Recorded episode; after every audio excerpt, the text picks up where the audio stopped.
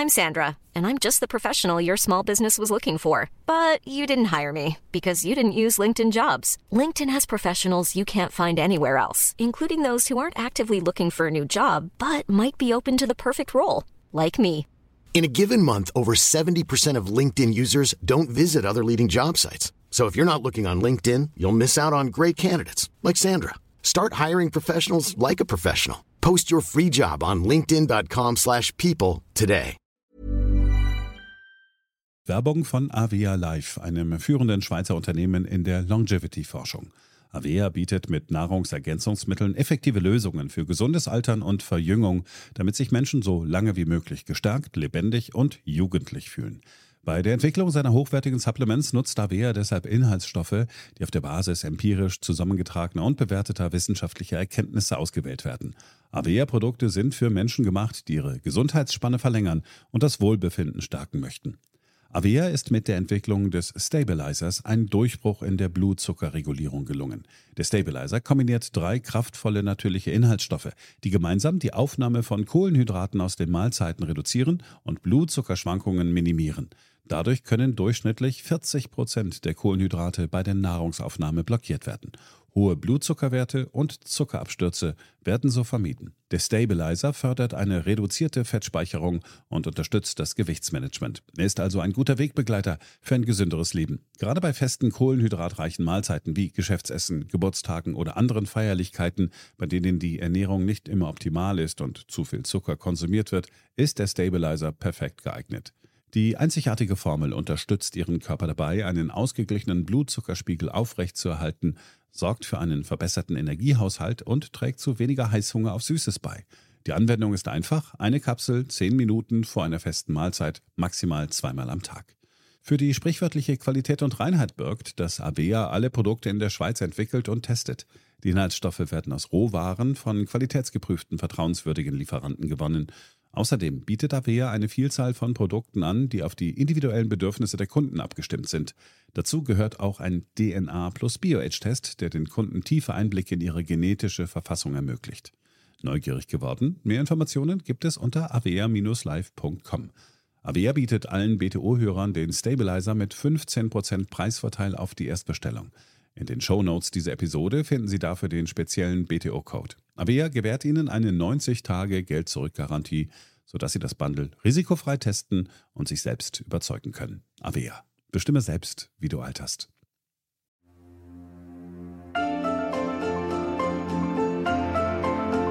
BTO Beyond the Obvious, der Ökonomie-Podcast mit Dr. Daniel Stelter. Featured bei Handelsblatt. Hallo und herzlich willkommen zur neuesten Ausgabe meines Podcasts. Ich wünsche Ihnen, liebe Hörerinnen und Hörer, ein besinnliches, friedvolles Weihnachtsfest. Ich hoffe, Sie finden und fanden Ruhe im Kreise Ihrer Lieben und ich nehme es Ihnen gar nicht übel, wenn Sie diesen Podcast erst einige Wochen später hören. Und mir freut es mich, dass Sie gemeinsam mit mir auf das vergangene Podcastjahr zurückblicken wollen. Mit dabei sind unter anderem Hans-Werner Sinn, Jochen Marotzke, Robert Benkens, John Cochrane, Ingo Sauer und Ulrike Herrmann. Ich denke, es lohnt sich. Ich hoffe, Sie auch. Fangen wir also an.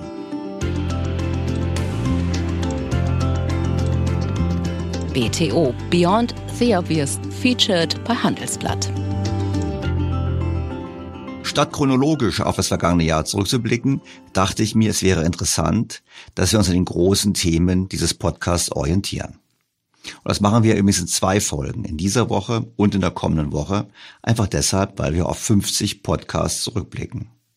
Keine Sorge, wir werden jetzt nicht alle 50 Podcasts im Detail besprechen.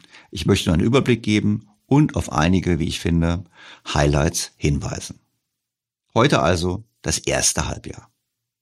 Und wie soll es anders sein? Auch im ersten Halbjahr ging es in mehreren Podcasts schon um die Lage Deutschlands. Den Auftakt machte Professor Hans-Werner Sinn in der Folge 174. Titel Schönsprech oder Realitätsverlust. Damals ging es um Deindustrialisierung und vor allem ging es darum, dass die Deindustrialisierung nicht erst mit dem Energiepreisschock begonnen hat, sondern bereits vorher in Deutschland unterwegs war. Professor Sinn weist darauf hin, dass es eben Rahmenbedingungen sind, die nicht stimmen und deshalb eben wichtige industrielle Sektoren in Deutschland schon seit Jahren schrumpfen. Und das mit erheblichen und inzwischen sichtbaren Auswirkungen auf den Wohlstand in diesem Lande. Seit 2018 nimmt die Industrieproduktion ab. Äh, das ist ein fallender Trend. Das ist ein Strukturbruch. Wir hatten davor eine sehr gute Entwicklung und seitdem eben äh, ist der Wurm drin. Dann brach es dramatisch ein wegen Corona.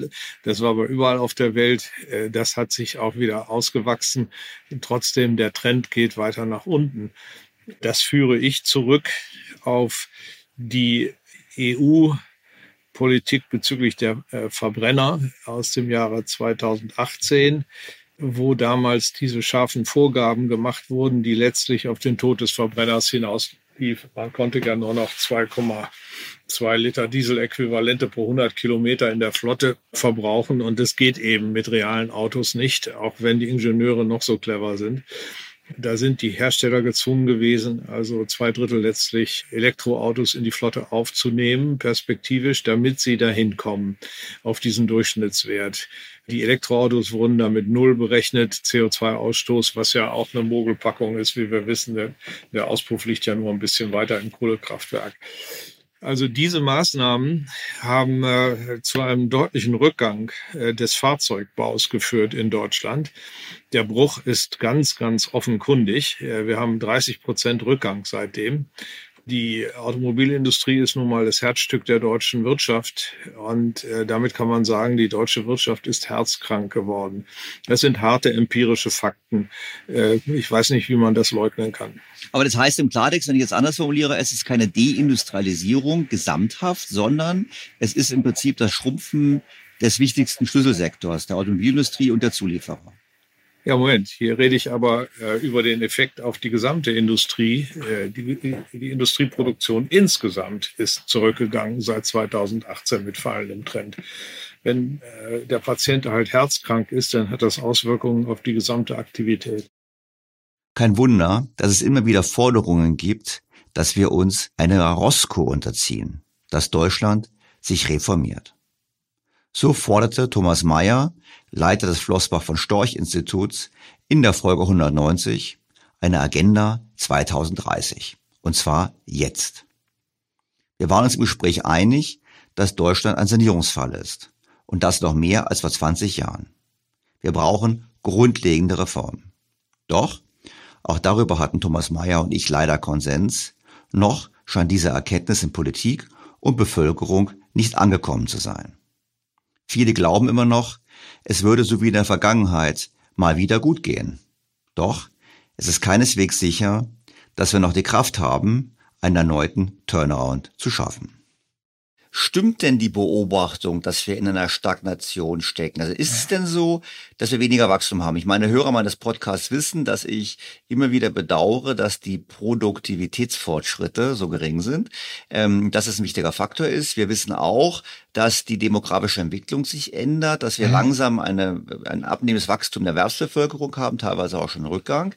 Haben wir denn eine Stagnation oder sagen Sie eigentlich nur, die wirtschaftliche Entwicklung war einfach normal? Also das Wachstum, wenn man das einfach so über die Zeit betrachtet, äh, nimmt natürlich in den Industrieländern, in den reicheren Ländern ähm, mit der Zeit ab.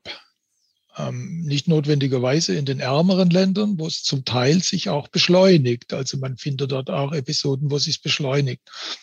Nun ist es meines Erachtens aber jetzt nicht ähm, was völlig äh, Abwegiges. Denn ähm, ich meine, ähm, wenn man mal einen hohen äh, Standard erreicht hat, ist natürlich jedes zusätzliche Prozent wird ja absolut sehr viel größer. Klar. Also gibt es irgendwann auch mal ähm, in einer endlichen Welt äh, so eine äh, gewisse Abschwächung ähm, der Prozentzahlen. Ähm, allerdings denke ich, dass das eine ganz langfristige Entwicklung ist und was wir seit äh, der äh, Finanzkrise sehen, ist nur zum Teil mit dieser natürlichen Abschwächung äh, zu erklären, dass eben ein exponentielles Wachstum in einer endlichen Welt nicht unendlich fort weitergehen kann. Das ist eine ja, simple, simple genau. Logik. Ja. Ähm, insofern ist diese, spielt dieser Faktor natürlich eine Rolle. Aber was wir seit der Finanzkrise gesehen haben, ist im, Grund, im Grunde genommen auch das, mit, dem, mit dem die Leute in den 30er Jahren gekämpft haben, das dann den Alvin Hansen dazu gebracht hat, von der säkularen Stagnation zu sprechen. Die finanziellen Verwerfungen, die in der Krise erzeugt werden, die müssen erstmal verdaut werden. Damals vielleicht etwas weniger als heute, ähm, haben ja die Politiker, damit meine ich die Zentralbanken, mehr heute und die Fiskalpolitiker eher damals, die versuchen ja, das System zu stabilisieren. Und indem sie das System stabilisieren, ähm, behindern sie den notwendigen Strukturwandel. Wenn also in der Blasenökonomie viele langfristig unrentable Pro Projekte unternommen werden, dann sollten die im Crash verschwinden. Mhm. Also das wäre die schumpeterische schöpferische Zerstörung. Wenn aber die Politik eingreift, weil sie fürchtet, dass der Crash zu viele Leute ähm, äh, verkretzen würde, ähm, ihre Wähler ähm, in Unruhe versetzen werden, zu einem Wähleraufstand führen würden, dann gehen sie her und stoppen das Ganze. Und dann schleppt man unproduktive Projekte weiter. Die Japaner haben äh, das ja eigentlich vorexerziert, wie man es in Extremis machen kann. Nach dem Platzen der Bubble Economy ähm, im Jahr 1990, 91, ähm, haben die die Strukturbereinigung unterdrückt. Geschichte wiederholt sich nicht, aber man kann aus der Geschichte lernen und kann sozusagen so gewisse Dinge ableiten. Und, und was man halt jetzt sieht, wenn man sich überlegt, was, was erleben wir heute, da kommt man natürlich zwangsläufig, und das spielt ja der Markt auch jetzt in, in, in voller Breite, man kommt natürlich auf die Erfahrung der 70er Jahre auf die Stagflation der 70er Jahre. Wir hatten, wir kamen ja aus den 60er Jahren auch mit niedriger Inflation, ähm, relativ niedrigen Zinsen raus. Die Amerikaner hatten eine Dollarschwemme geschaffen, äh, weil äh, die Johnson-Regierung den Vietnamkrieg, den sie hochgefahren hat, finanzieren musste, während gleichzeitig die Regierung ihr Great Society-Programm, also mehr Infrastruktur, mehr Sozialausgaben finanzieren wollte. Dann stiegen die Ölpreise.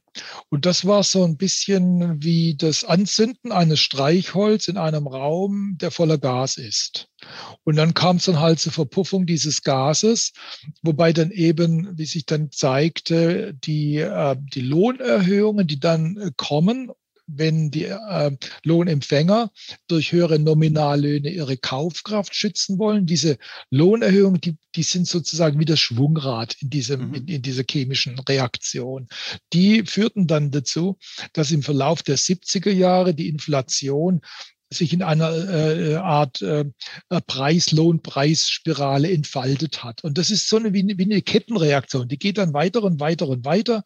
Wurde Ende der 70er Jahre natürlich 79 durch die zweite Runde der Ölpreisanstiege nochmal ordentlich befördert und hätte eigentlich zum Ende dieses Kreditgeldsystems geführt, wie es in der Geschichte oft der Fall war. Ähm, das Geld verliert seinen Wert. Es verpufft, es gibt gibt's Geldreform, Währungsreform. Ähm, die Chinesen gingen auch schon mal vom Papiergeld zurück wieder auf, auf Hartgeld, auf Metallgeld. Aber es gab dann Anfang der 80er Jahre einen Zentralbankpräsidenten, Paul Volcker, der dieses System mit einer brutalst möglichen Therapie wieder rettete. Ne, er setzte die Fed Funds Rate auf 22 Prozent die zehnjährigen US-Treasuries, äh, die rentierten 16 Prozent. Das muss man sich auf der Zunge zergehen lassen. Heute würde man sagen, 16 Prozent hält keiner aus. Aber damals. Halt nicht mal 5 Prozent aus. Ja, halt nicht mal. Damals war der, diese, ein, diese eine Info noch mal für die Zuhörer. Damals hatte der amerikanische Staat eine Staatsschuldenquote von 30 Prozent. Heute sind es 125 Prozent. Heute geht's nicht mehr. Und dieser Niedergang zeigte sich auch an der Reaktion der Bürger. Viele wandern nämlich aus. Und dem sind wir Folge 181 nachgegangen mit dem Titel Das Auswanderungsproblem. Wir wissen, die Regierung, wie alle Regierungen zuvor, startet immer neue Initiativen, um qualifizierte Zuwanderer anzulocken. Zugleich verlassen aber jedes Jahr Hunderttausende, vor allem gut ausgebildete und jüngere Menschen das Land. Wir haben besprochen, dass es eigentlich besser wäre, selber mal attraktiv zu werden für die, die schon da sind, denn auch dann und nur dann ist man auch attraktiv für gut gebildete Zuwanderer aus anderen Regionen.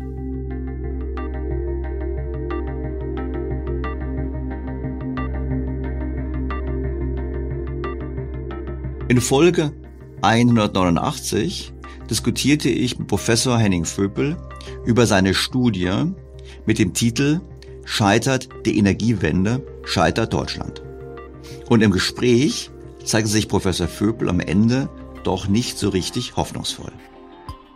Der Punkt ist, den wir versuchen zu machen, ist, dass im Grunde die Energiewende aus meiner Sicht falsch interpretiert wird. Und zwar als politisches Steuerungsproblem. Und der Interventionismus, der Dirigismus äh, wird, wird immer härter sozusagen. Und die Energiewende wird immer teurer.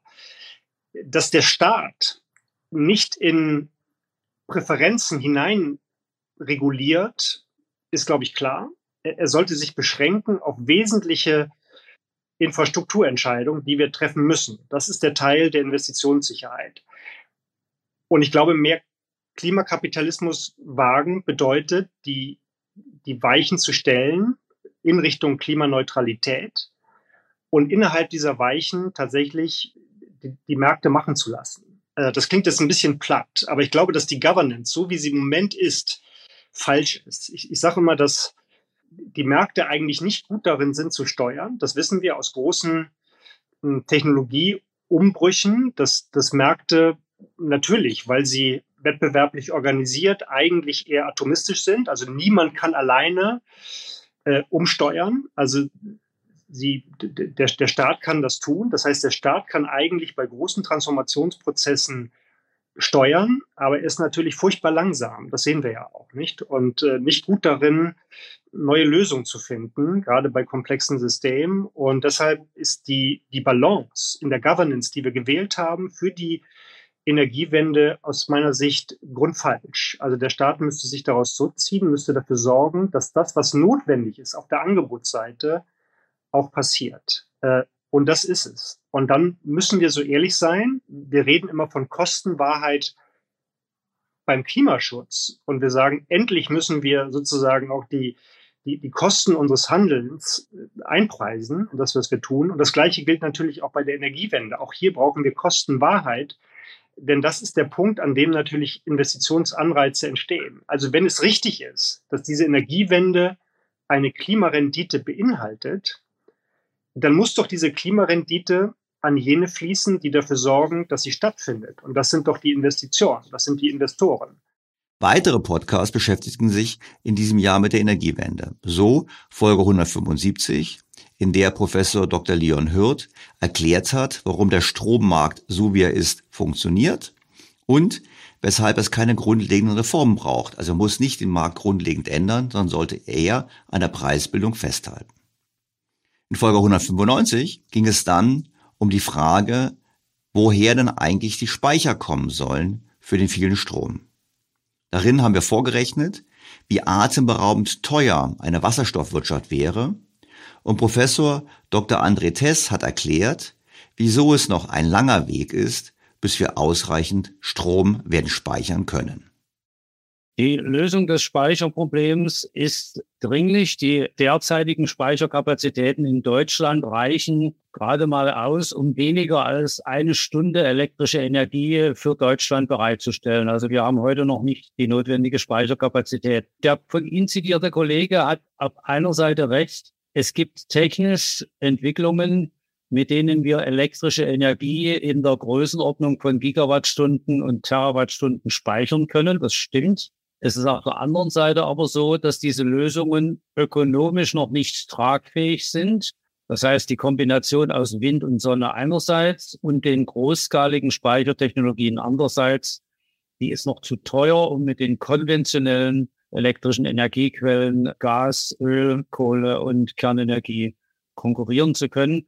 Jetzt komme ich zu einem Projekt, was nicht ganz so erfolgreich ist, aber ich würde es als partiell erfolgreich bezeichnen. Das Projekt bezieht sich auf ein kleines Inselchen, und zwar die Insel El Hierro. Das ist die kleinste kanarische Insel.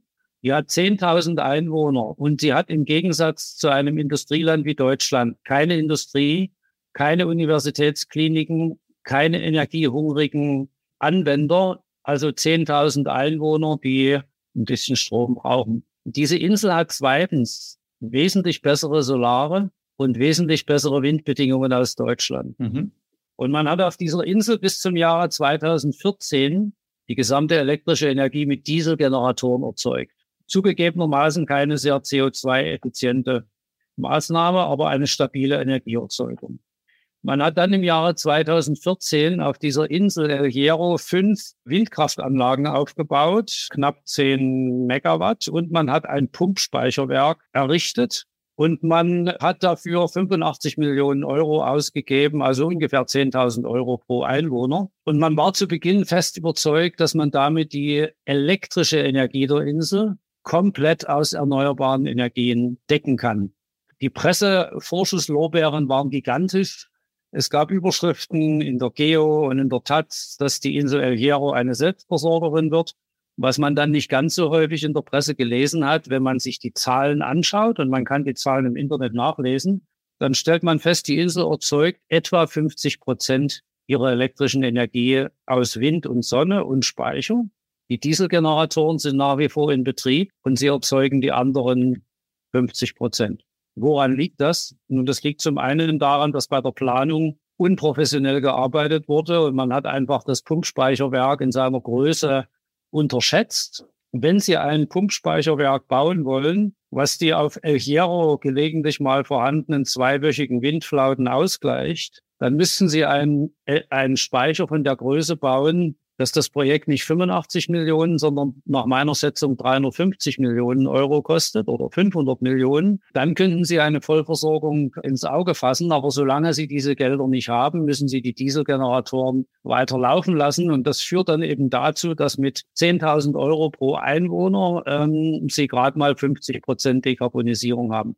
Das Beispiel zeigt, erneuerbare Energien mit Speicher eignen sich sehr gut als sogenannte Fuel Saver. Sie müssen weniger Diesel einsetzen, sie brauchen weniger Dieselgeneratoren. Es ist aber völlig falsch zu behaupten, dass man nur eine Frage des politischen Willens hätte, um diese kleine Insel, und das ist eine kleinere, wesentlich einfacher zu dekarbonisieren als die deutsche Volkswirtschaft. Ökonomisch ist das äh, schwierig, diese halbe Milliarde Euro für die Insel El Hierro alleine auf die Beine zu stellen. Es gibt durchaus technische Möglichkeiten. Vieles funktioniert. Es funktionieren Pumpspeicher, es funktioniert Solar, es funktioniert Wind. Wenn Sie das alles auf 100 Prozent Erneuerbare mit Speicher hochskalieren wollen, brauchen Sie Mittel, äh, die deutlich über das hinausgehen, was wir in Deutschland äh, aus dem Staatshaushalt oder aus öffentlichen oder privaten Mitteln mobilisieren können. Also würden Sie sagen, der finanzielle Aufwand übersteigt unsere finanzielle Leistungsfähigkeit, selbst wenn wir sozusagen alle Mittel mobilisieren. Also eigentlich sagen Sie mir ja, es ist letztlich vielleicht technisch in der Theorie machbar, aber es ist in der Praxis gar nicht realisierbar, weil es viel zu teuer ist.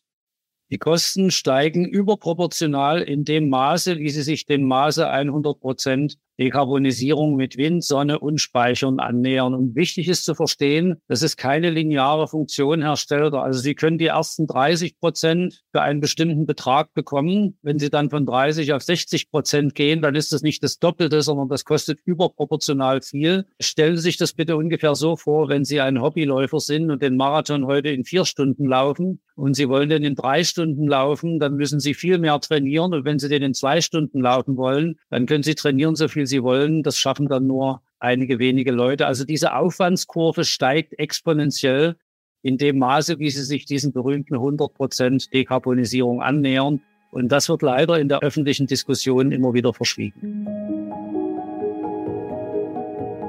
Die Energiewende muss natürlich im Kontext der Klimapolitik gesehen werden.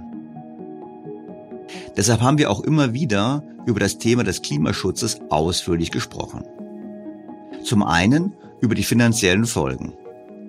In Folge 188 haben wir vorgerechnet, was denn die geplanten EU-Vorgaben zur energetischen Gebäudesanierung für den Wert der Immobilien in Deutschland bedeuten würde. Nun hat die EU zwar in den letzten Tagen die Regelungen abgeschwächt, trotzdem ist das Ganze ein Beispiel dafür, wie gedankenlos die Politik oft agiert. Wäre es so gekommen, wäre die Altersvorsorge von Millionen Deutschen angesichts der erheblichen wertbindenden Wirkung dieser Vorgaben signifikant gefährdet gewesen. Es drohte ein massiver Wohlstandsverlust. Und wenngleich das Szenario teilweise abgewendet ist, ist es noch nicht sicher, dass es so funktionieren wird. Das heißt, Das Risiko besteht nach wie vor und deshalb haben wir das Ganze damals betitelt Vermögensabgabe durch die Hintertür. Unsere Welt ist auf dem Weg in das Zeitalter der künstlichen Intelligenz. In atemberaubender Geschwindigkeit verändert sich beinahe alles. Besonders in der Geschäftswelt ist die ungeheure Dynamik des Wandels spürbar. Die Unternehmen und die Menschen darin sehen sich vor vielen Unsicherheiten und Herausforderungen. Der Aufstieg der künstlichen Intelligenz bedeutet neuen Wettbewerb, eine Flut von Daten, aber auch sich verändernde Fähigkeiten und die sich daraus ergebende Notwendigkeit von Veränderungen in den Skills von Mitarbeitenden und der Leistungsfähigkeit der Unternehmen. Workday, die Enterprise-Plattform für Finanzen und HR, hat deshalb Innovation zum Prinzip gemacht. Viele BTO-Hörer erleben den Wandel aus nächster Nähe. Ihre Unternehmen sehen sich einem Ansturm von Veränderungen ausgesetzt, suchen nach Mitteln, um sich aus der Beschleunigungslücke zu befreien und haben Schwierigkeiten, Schritt zu halten. Oft sind die Lösungen kurzfristig und bruchstückhaft. Getrennte Systeme für die Finanz- und Personalabteilung oder die Aufrüstung veralteter Technologien sind häufige Beispiele dafür. Um Unternehmen jeder Größe bei der Bewältigung dieser Herausforderung zu unterstützen, verfolgt Workday den Ansatz permanenter Innovation. Denn nur so können Kunden Veränderungsprozesse anführen, statt darauf zu reagieren. Nur Workday verfügt über einheitliche Daten, die nahtlos über eine einzige Plattform fließen und ihnen die Möglichkeit geben, intelligente Entscheidungen zu beschleunigen, Chancen zu erkennen und Risiken zu mindern. Workday versetzt sie in die Lage, Modelle und Prognosen zu erstellen und schnell und zuverlässig zu handeln, dank Echtzeitdaten und einer zuverlässigen in die Plattform integrierten KI. Besuchen Sie workday.com und erfahren Sie, wie Sie Fahrt aufnehmen können bei Ihrer Reise ins Zeitalter der künstlichen Intelligenz. Workday, die Enterprise-Plattform für Finanzen und HR. Doch wir haben auch grundlegender auf das Thema der Klimapolitik geblickt. So haben wir auch gefragt, wieso eigentlich die Jugend so negativ auf die Zukunft blickt. In meinen Worten war es eher die Frage, wieso klebt man sich auf die Straße? Und die Antwort gab Robert Benkens, Gymnasiallehrer für Politik und Wirtschaft und Deutsch in Oldenburg. In meinen Worten hat er gesagt, die, die sich auf die Straße kleben, haben in der Schule besonders gut aufgepasst. Er erläutert im Gespräch, wieso die jungen Menschen so negativ auf die Welt blicken und macht das ganz klar fest, auch an den Themen und der Art und Weise, wie die Themen in der Schule vermittelt werden. Panikmache statt Lehrbeispiel ist ein sehr hörenswerter Podcast. Es war Folge 173. Ich würde schon sagen, es findet eine Weltbildvermittlung statt, ähm, was aber äh, nicht der Fall ist, äh, dass es eine Art von Indoktrination gibt. Also es ist jetzt keine äh, irgendwie bestimmte Sicht, die unbedingt vermittelt werden muss, aber es gibt so eine gewisse Tendenz. Also ähm, um das mal vielleicht etwas, etwas plastischer zu sagen, ähm, wenn man ja zurzeit in äh, Schulbücher guckt oder auch in die Medien, hat man ja überall eigentlich diese Katastrophenszenarien. Also vor allem dieser äh, Klimakatastrophismus, den es gibt, der auf junge Menschen herabregnet, mit denen junge Menschen jeden Tag konfrontiert sind damit war ich tatsächlich auch konfrontiert. Also als ich zur Schule gegangen bin, habe ich auch ähm, die ganzen Bilder von den Regenwäldern gesehen. Auch die, äh, das Klimathema kam dort auch hoch, aber auch Ozon und so weiter. Das waren alles wichtige Themen. Und äh, eigentlich habe ich dann in die Lehrpläne geguckt und auch in die Unterrichtspraxis und wie Schüler denken über unser Wirtschaftssystem, über die globale Entwicklung, aber nicht nur Schüler, also auch Lehrer, weil die es ja auch mitvermitteln. Und was für mich ein ganz, ganz entscheidendes Erlebnis war, war eigentlich zu sehen, was wird in den Schulen unterrichtet ja, also was, wie hat sich die Welt sozusagen entwickelt? Alles wird immer schlechter und wir stehen eigentlich kurz vorm Kipppunkt in die Katastrophe. Und wie äh, sind die eigentlichen Daten tatsächlich? Und das war für mich so eine Erkenntnis. Also Sie werden das Buch ja auch kennen von Hans Rosling, Factfulness. Ich habe auch Steven Pinker Aufklärung jetzt gelesen und von Johann Neuberg auch einige Bücher und das. Und dann habe ich das Ganze auch nachgeprüft. Es gibt ja diese wunderschöne Seite Our World in Data, wo man auch viele globale Trends nachvollziehen kann.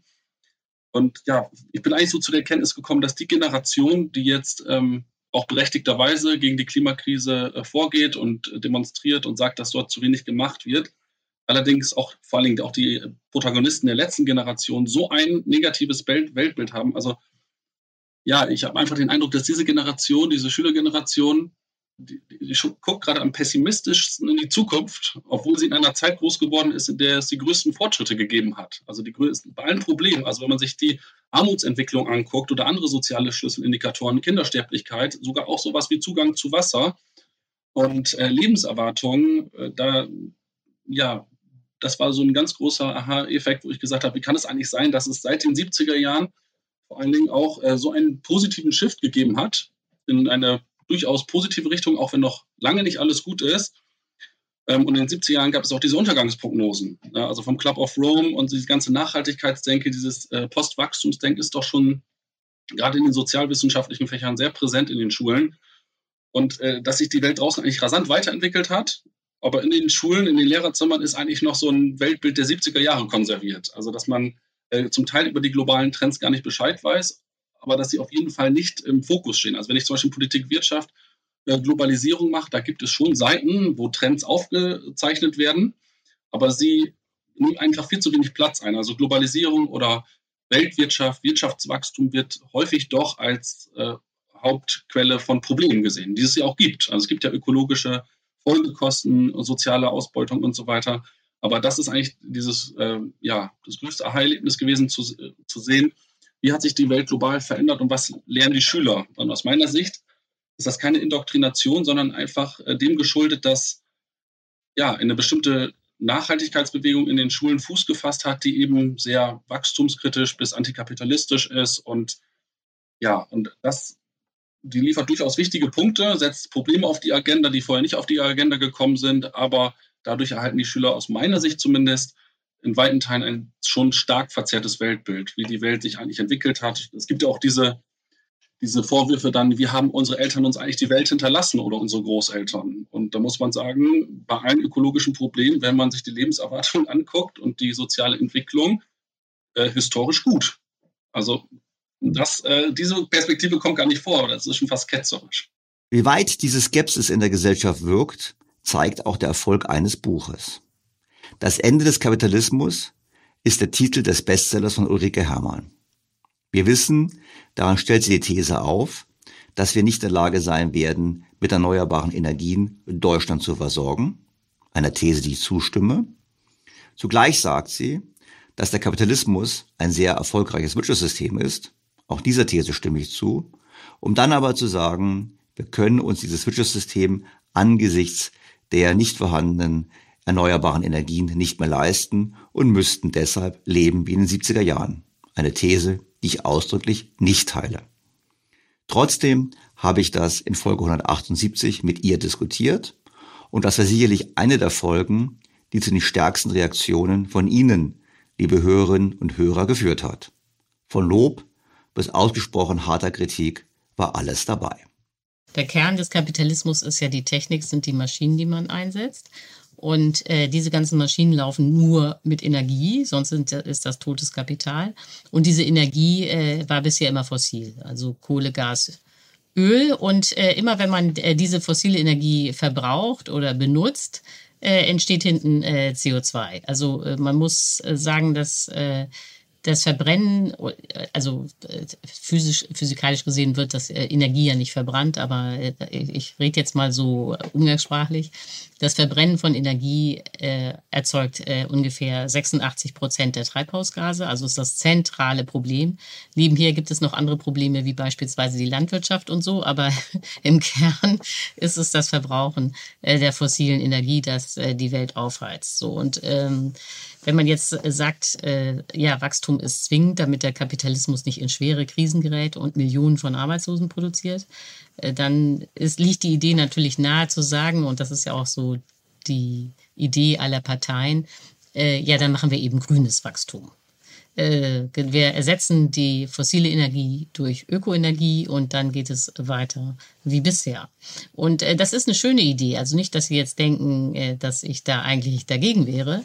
Aber aus meiner Sicht ist es eben so, äh, dass die Ökoenergie nicht reichen wird um diesen gesamten Kapitalismus, der ja schon riesig ist, nicht? das ist ein extrem äh, großes System und das dann auch noch wachsen muss, äh, komplett mit Ökoenergie zu befeuern. Das wird aus meiner Sicht nichts. Jedenfalls nicht, äh, das muss man ja noch äh, präzisieren, bis 2045.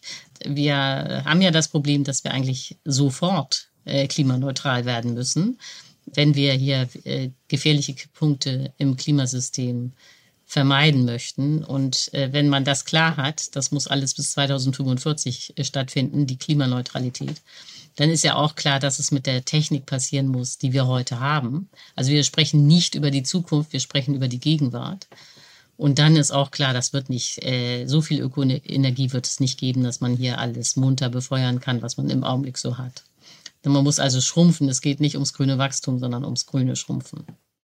Grundsätzlicher über die Szenarien des Klimawandels habe ich in Folge 177 mit Professor Dr. Joachim Marotzke gesprochen. Er ist einer der koordinierenden Leitautoren des aktuellen Sachstandsberichts des Weltklimarates. Der Titel der Folge war damals Alarmismus schadet dem Klima. Denn Professor Marotzke hat die Herausforderung keineswegs kleingeredet, aber er hat auch darauf hingewiesen, dass wir Möglichkeiten haben, uns anzupassen. Die Frage, die ständig diskutiert wird, was ist denn jetzt das realistische Szenario für die Klimaentwicklung in diesem Jahrhundert. Ich meine, wir sind 1,5 Grad Ziel und so weiter. Also ich muss sagen, ich bin mittlerweile auch schon verwirrt und man kann ja keine Nachrichten mehr hören. Es wird ja ständig darüber gesprochen. Vielleicht können Sie mir mal zusammenfassen, was der Stand der Wissenschaft ist. Ich jetzt die oft Frage, tut mir leid, aber, aber einfach mal, was ist eigentlich drin? Also es, es gibt einen Klimawandel. Der Klimawandel wird von Menschen mit, mit verursacht, würde ich es wahrscheinlich annehmen. Ähm, das wird getrieben durch CO2 oder anderes und was sind da die Szenarien und was sozusagen die Schlussfolgerung, die sich daraus ergibt. Ich glaube, das ist, was wir heute besprechen wollen. Aber fangen wir mal ganz kurz an. Was ist denn jetzt sozusagen das Szenario, mit dem wir es zu tun haben? Das können wir leider nicht wirklich beantworten und das kann keiner beantworten. Ich fange vielleicht dann putzigerweise eher von hinten an, äh, nämlich vom IPCC-Bericht. Wenn wenn ich mir mein Kapitel anschaue, was haben wir gemacht? Wir haben zum Beispiel die Temperaturentwicklung im 21. Jahrhundert angeschaut. Eine der wichtigsten Fragen in der, in der Klimaforschung, also die global gemittelte Temperatur an der Oberfläche. Aber alles, was wir geschrieben haben, bezieht sich immer auf ein bestimmtes Szenario. Will also sagen, wenn die Menschheit diesem Szenario, diesem Emissionsszenario, pardon, folgt. Ein Szenario könnte sein, die Menschheit setzt ganz entschieden auf die Verbrennung fossiler Brennstoffe. Mag nicht klug erscheinen, aber ist ein denkbar, ist eine denkbare Zukunft. Und dann sagen wir, unter diesen Umständen erwarten wir folgende Erwärmung. Irgendwas zwischen drei und fünf Grad. Das ist, wenn man will, das eine extreme Ende. Das andere extreme Ende ist, was ist, wenn die Menschheit auf einen Pfad setzt, wo sie Nachhaltigkeit über alles stellt und so schnell wie möglich die Emissionen herunterfährt oder so schnell wie denkbar die Emissionen herunterfährt und bis zum Jahr 2050 kein CO2 mehr emittiert wird. Unter diesem Szenario bekommen wir eine andere Temperaturentwicklung, die würde erstmal ein Stück über anderthalb Grad hinausgehen, dann aber wieder unter anderthalb Grad Erwärmung fallen. Das heißt, ich habe diese, diese, diese, wenn man will, extremen Szenarien ähm, und, und einige dazwischen. In IPCC haben wir insgesamt fünf äh, sozusagen hervorstechende Szenarien ausgewertet. Aber alle Aussagen, die wir in IPCC gemacht haben, in, meiner, in meinem Kapitel, es ist alles wenn dann unter, wenn die Menschheit diesem Szenario folgt, kommt das fürs Klima raus. Was wir nicht gemacht haben, überhaupt nicht äh, in, in, in meinem Kapitel, ist zu sagen, ist denn dieses Szenario realistisch? Was können wir erwarten? Das haben wir nicht getan. Äh, das ist auch nicht, äh, war nicht unsere Aufgabe. Da hätten wir auch gar nicht die Fachkenntnis. Denn dann stellen wir Fragen über die politische und wirtschaftliche Entwicklung der Menschheit. Das ist natürlich etwas, was ich zunächst als Klimaphysiker nicht, da kann ich erstmal nichts zu sagen. Und insofern ist, ist diese Frage, was, was ist das wahrscheinlichste Klimaszenario, was kommt auf uns zu, ist wahnsinnig schwer zu beantworten. Denn ich müsste dafür beantworten können, wie sich die Menschheit in Zukunft entscheiden wird. Und das ist extrem schwer. Jetzt gehe ich aber einen Schritt zurück und sage, gut, das ist, das war ich jetzt mit meinem IPCC-Hut auf. Es gibt aber jetzt etwas anderes. Wir haben in Hamburg hier ein sehr großes Projekt gefördert von der Deutschen Forschungsgemeinschaft im Rahmen der Exzellenzstrategie. Das Projekt nennt sich Klima, Klimawandel und Gesellschaft. Und dort gehen wir genau diese Frage an, nämlich können wir etwas sagen? Können wir dann doch ein bisschen was sagen, was realistischerweise kommen könnte in der Gesellschaft. Wir maßen uns nicht an, das Handeln der, der, der Menschheit vorherzusagen, das nicht. Aber ein paar Sachen kann man ja schon sagen. Zum Beispiel, äh, ein absurdes Beispiel. Könnten wir nächstes Jahr alle CO2-Emissionen auf Null herunterfahren, global? Wissen wir alle, nö, ausgeschlossen. Das geht überhaupt nicht. Außer ein Asteroid würde kommen und die Erde zerstören. Dann wären die CO2-Emissionen auf Null. Das heißt, ausschließen können wir es nicht, aber plausibel ist es nicht. Und wenn man will, von daher ausgehen, stellen wir uns die Frage, gut, wir schauen uns Klimapolitik an, wir schauen uns Protestbewegungen an und so weiter. Können wir da etwas zu plausiblen Klimazukünften sagen? Ich habe mal gelesen, dass diese 1,5 Grad als Ziel nicht unbedingt ein Ziel sind, welches aus der Wissenschaft kam, sondern was eher politisch festgelegt wurde. Wenn es eine Verschwörungstheorie war, ist jetzt die Gelegenheit, das aufzuklären.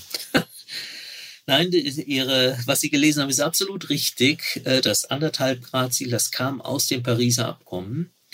Und das hat mich wie viele andere überrascht. Und vorher sprachen wir immer nur von, dem, von der 2-Grad-Grenze, dem 2-Grad-Ziel, also 2-Grad-Ziel. Um das nochmal ganz klar zu machen, wir streben nicht 2 Grad Erwärmung an, sondern wir streben an, die Erwärmung auf unter 2 Grad zu begrenzen. Das gibt es schon seit einigen Jahrzehnten als so eine Marke, die auch einen gewissen Sinn ergibt. Und dann kam aus Paris, aus den Verhandlungen, für mich komplett überraschend, kam diese 1,5 Grad. Und zwar war das eine Koalition aus kleinen Inselstaaten, die Angst vor Meeresspiegelanstieg haben, völlig zu Recht. Und die sagten, oh, zwei Grad könnte zu viel sein. Äh, wir könnten trotzdem untergehen, auch wenn die Wärme auf zwei Grad begrenzt wird. Und die EU ist äh, mitgegangen und das mitgetragen und auf Mal tauchte dann eben im Text des Pariser Abkommens tauchten diese anderthalb Grad Ziel auf, nämlich das, was der Text sagt, die Vertragsstaaten verpflichten sich dazu, die globale Erwärmung auf deutlich unter zwei Grad zu begrenzen und Anstrengungen zu unternehmen, die Erwärmung auf anderthalb Grad zu halten. Diese anderthalb Grad, die tauchten dann auf einmal auf und nach meiner Einschätzung haben sich diese anderthalb Grad auf einmal, die haben sich danach so ein bisschen verselbstständigt. Das Pariser Abkommen hat IPCC gebeten, einen Sonderbericht zu anderthalb Grad zu machen. IPCC ist dem nachgekommen. Und dann ist auf einmal standen diese eineinhalb Grad Erwärmung, die standen so als das, auf einmal als das große zentrale Ziel da. Das hat sich ein Stück weit verselbstständigt, dass auf einmal diese anderthalb Grad Erwärmung so als das Absolutum da standen. Und insbesondere, was mich dann auch beunruhigt, dass diese anderthalb Grad als etwas dastehen und, und wenn wir das nicht schaffen, darunter zu bleiben, danach geht die Welt unter und so weiter. Das ist. Aber wie sind denn die Konsequenzen? Aus nichts gekommen. Genau, aber vielleicht können wir mal über die Konsequenzen sprechen. Ich habe hab es verstanden. Also ich, ich, ich, bin bei Ihnen. Die Welt wird nicht, keine Anstrengungen unternehmen, realistischerweise, um auf 1,5 Grad zu kommen. Das ist nicht denkbar. Es gibt ja andere Szenarien. Was sind denn wirklich die Konsequenzen? Ich meine, beispielsweise, einige sagen, es gibt eine Zunahme an Waldbränden, es gibt eine Zunahme an Fluten und ähnlichem. Gleichzeitig, wenn man sich die Zahlen anschaut, historisch stellt man fest, es ist gar nicht der Fall. Beziehungsweise, selbst wenn es der Fall ist, ist der menschliche Schaden viel geringer, weil die Menschen sich da besser vorbeugen, weil sie eben, was ich, Dämme bauen und was weiß ich. So, was ist denn jetzt eigentlich die konsequente Folge? Was ist die wirkliche Folge? Was ist das Szenario? Was bedeuten 1,5? Was bedeuten 2? Was bedeuten 3? Was bedeuten 4? Was wir im IPCC-Bericht jetzt auch geschrieben haben, äh, insbesondere im Kapitel über Extremereignisse, äh, dort sind sehr stark die, die, die Änderungen in Extremereignissen äh, betrachtet worden für bestimmte Erwärmungsniveaus. Genau für diese Frage anderthalb Grad, zwei Grad, drei Grad. Äh, das haben wir uns angeschaut nach dem Motto, egal wann es passiert, aber wenn es passiert, wie würde die Welt aussehen? Und wir sind zu dem Schluss gekommen, dass für jedes halbe Grad an zusätzlicher Erwärmung das Risiko etwa durch Hitzewellen, Dürren, äh, Überflutungen deutlich wahrnehmbar ansteigt. Ich will sagen, die Antwort ist, für jedes halbe Grad wird die Welt deutlich wahrnehmbar risikoreicher, gefährlicher. Und äh, eine typische Sache, die wir sagen können, ist, etwas, was heute vielleicht ein Jahrhundertereignis wäre, könnte bei zwei Grad oder zweieinhalb Grad ein Jahrzehntereignis werden. Also von etwas total Ungewöhnlichem äh, hin, hin zu etwas doch eher Normalem. Andere Arbeit hat das mal gezeigt, dass gerade Hitzerekorde, die werden auf eine Weise gebrochen und das wird häufiger passieren.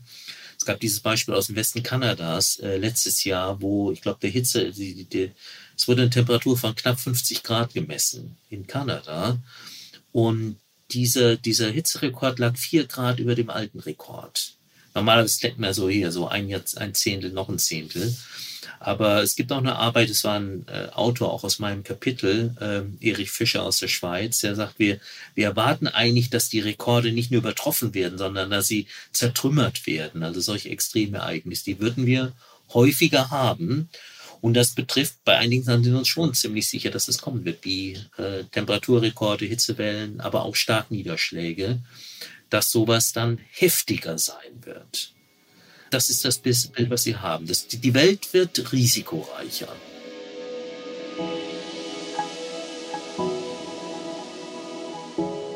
Bevor wir weitermachen mit unserem Rückblick, noch kurz dieser Ihnen wohlbekannte Hinweis. Nach wie vor gibt es das exklusive Angebot für alle Beyond the Obvious, featured bei Handelsblatt Hörer. Testen Sie Handelsblatt Premium für vier Wochen lang für nur einen Euro und bleiben Sie so zur aktuellen Wirtschafts- und Finanzlage informiert.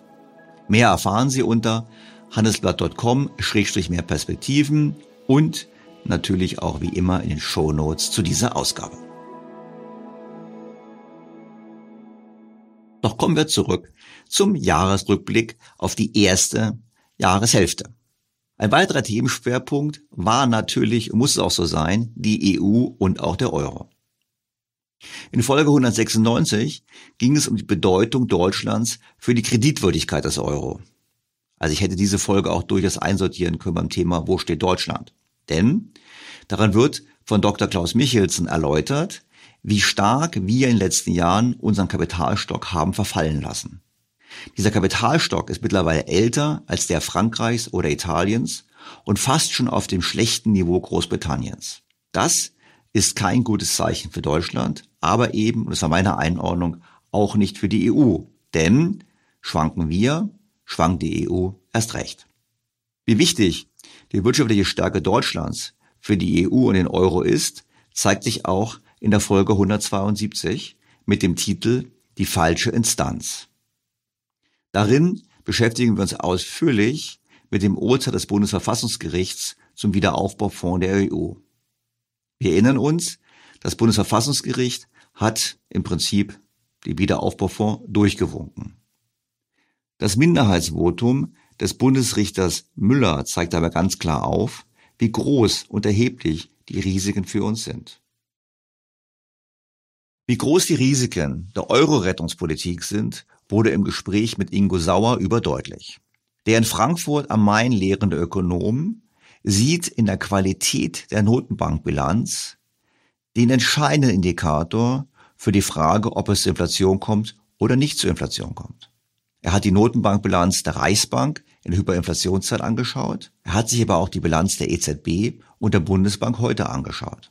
Und er hat keine Panik verbreitet. Er hat nicht gesagt, wir kriegen morgen eine Hyperinflation, aber er hat gesagt, wir haben zunehmende Risiken in der Bilanz der Notenbank, die dazu führen können, dass das Vertrauen in den Geldwert schwindet.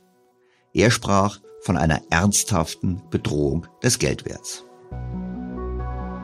Die EZB hat doch jetzt gesagt, ja. Ja. im Sinne von TPI, also Transmissions, Transmission Protection Instrument ja, sozusagen, das genau. TPI, wo sie im Prinzip gesagt haben, wir kaufen halt dann immer brav die Anleihen, die kein anderer haben möchte, von Italien, Griechenland, Spanien meinetwegen, und sichern so, dass die nicht so viel Zinsen zahlen müssen. Das heißt doch, die EZB kauft jetzt in Zukunft überproportional die Anleihen von riskanteren Schuldnern und kauft weniger Anleihen oder verkauft sogar Anleihen von weniger riskanten Schuldnern wie Deutschland.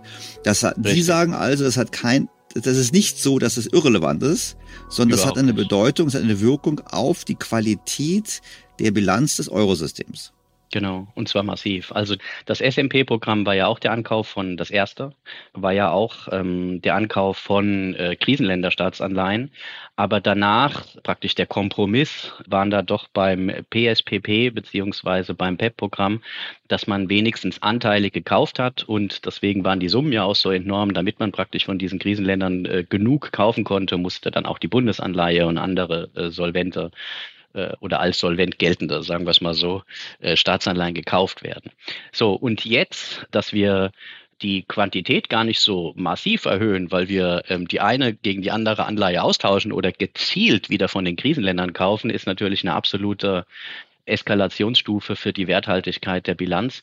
Also das Eurosystem äh, ist schon ähm, hat schon eine gewisse äh, finanzielle Feuerkraft, aber so langsam kommen wir da an die Grenze. Und wie gesagt, diese ganzen äh, Anleihen sind ja äh, per Marktbewertung im Moment etwas wert. Natürlich kann man die kurzfristig stützen, Allerdings, äh, wenn die Notenbank die Mehrheit hält oder vielleicht sogar alle von diesen Anleihen, weil niemand mehr bereit ist, sie ansonsten zu halten, sie kann den Kurs stützen, indem sie einfach weiterkauft und weiterkauft und weiterkauft. Und so hat die Reichsbank das eben gemacht. Am Ende hatte sie alle kurzfristigen Verschuldungen des Reiches die Reichsschatzanweisungen, sie waren trotzdem nichts wert. Ja, Deswegen sollte uns klar werden, dass äh, es da irgendwie so eine Art Kipppunkt geben kann, den man nicht äh, vorhersagen kann, weil eben äh, das ganze Marktbewertung unterliegt. Aber äh, wir gefährden auf jeden Fall meiner äh, Sichtweise nach die Stabilität unserer Währung und damit das eigentlich große Inflationsrisiko, was dann auch nicht so schnell wieder vorbeigeht, äh, was wir im Moment haben, diese ganzen Knappheiten, die sind irgendwann vorbei. Das Gas wird nicht jedes Jahr noch mal teurer werden, irgendwann ist Schluss, aber diese andere Inflation, weil die Zentralbank pleite geht, aus vielen Gründen kommt man da eben nicht so leicht wieder raus. Und so ein Weichwährungsregime, wenn es erstmal existiert, dann gibt es eben auch dort Selbstverstärkungseffekte. Nicht nur, weil die Gewerkschaften Druck machen, sondern einfach aus der inneren Logik heraus, wie die Politik versucht, darauf zu reagieren. Und aus dem Grunde muss das auf jeden Fall abgewendet werden. Und die gute Nachricht ist, es ist nicht so schwer. Es wird nie wieder so einfach wie jetzt. Noch können wir wahrscheinlich äh, gegensteuern. Aber wir müssen das jetzt ernst nehmen. Es muss äh, darüber geredet werden. Aber äh, so langsam, äh, weil jetzt die Zinsen gestiegen sind und damit natürlich die Anleihen, äh, die die Notenbank hält, weniger wert sind, kommen wir ähm, natürlich in den Bereich, wo das vielleicht schon aufgebraucht ist oder so langsam. Also es steht noch eine schwarze Null und ähm, wie gesagt, man darf das auch nicht unterschätzen, das Eurosystem. Es ist äh, nicht äh, vergleichbar jetzt mit richtigen Weichwährungsländern. In Argentinien sieht die Zentralbankbilanz doch ganz anders aus. Aber wir müssen jetzt aufpassen, dass wir das nicht überschreiten und es wird nie wieder so einfach gegenzusteuern, das sollten wir jetzt tun und nicht noch weiter diese ganzen Risiken erhöhen. Ja, wir gucken jetzt so langsam zum Glück rein äh, in die Notenbankbilanz und auch die Notenbanker, äh, denen das häufig dann doch, denke ich mal, relativ klar ist, ähm, äh, dass sie da äh, ihre Vermögenswerte haben müssen. Äh, die Verluste werden allerdings äh, im Normalfall nur angegeben, wenn jetzt eine Anleihe ausläuft. Man hat damals übrigens bei der Griechenland-Krise hat man das geändert. Äh, vorher wurden die zu Marktpreisen in die Bilanz geschrieben und jetzt macht man das zum historischen Wert. Das heißt, egal ob der Anleihepreis fällt, da bleibt erstmal der historische Wert stehen, bis man sie eben dann, bis er ausläuft und kurz vorher verkauft. Ne? Die Verluste werden auftreten jetzt in der Zukunft. Wenn Sie jetzt weiterkaufen, kann es auch mal wieder Gewinne geben, äh, weil dann die Anleihepreise wieder steigen.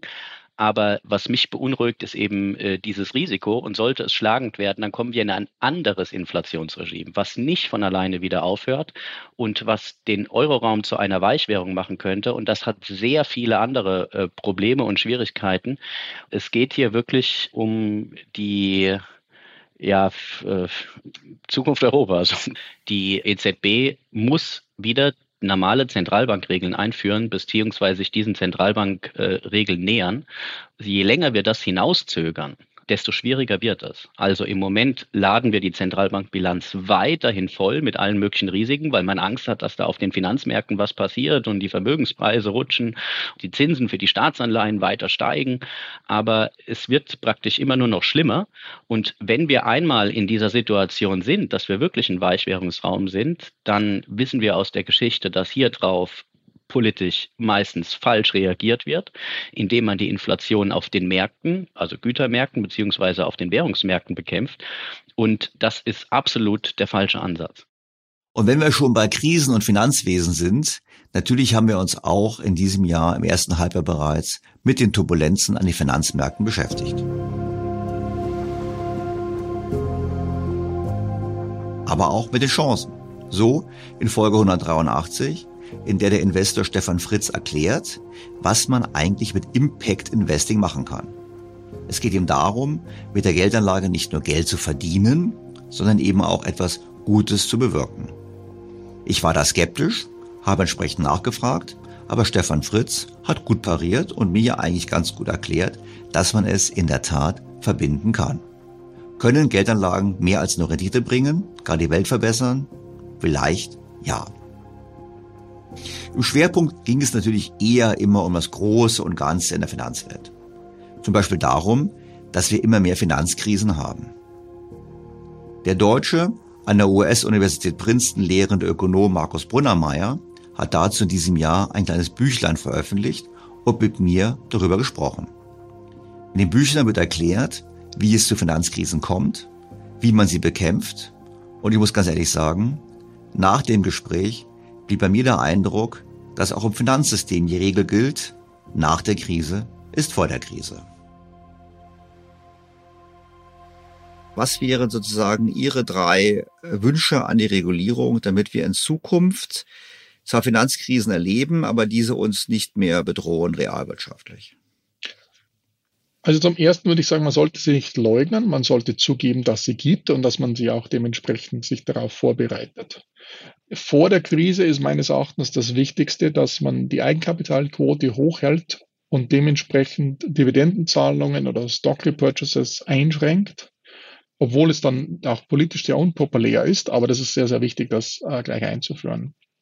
Und dann zum Dritten, muss ich schon sagen, man muss in einer Krise die Zinsen nach unten fahren, vielleicht auch unkonventionelle Maßnahmen ergreifen, aber nur für einen kurzen Zeitraum. Also die Effektivität der Geldpolitik, diese Lage zu stabilisieren, ist da, aber man kann sie dann nicht so lange hinziehen, so weil es dann zu neuen Problemen führt. Also wie, man muss eine Medizin, man gibt eine gewisse Medizin, das ist hilfreich, aber man darf an sich die Ökonomie nicht von dieser Medizin dann abhängig machen. Und von daher sollte man, sobald man kann, aus, aus diesen unkonventionellen Maßnahmen aus der Niedrigzinsphase wieder rauskommen. Auch wenn es ein bisschen holprig sein kann, aber es ist wichtig, frühzeitig wieder rauszukommen. Ansonsten baut man neue Probleme auf, die dann, man dann nicht mehr handhaben kann. Ja gut, aber jetzt mal ganz ehrlich, das haben wir doch nicht gemacht. Ich meine, die haben USA, da gab's, da gab's ein paar Patentversuche, die wurden immer wieder eingestellt, weil sobald die Fed ein bisschen Notenbankbilanz hat schrumpfen lassen, gab's die ersten Turbulenzen an den Finanzmärkten.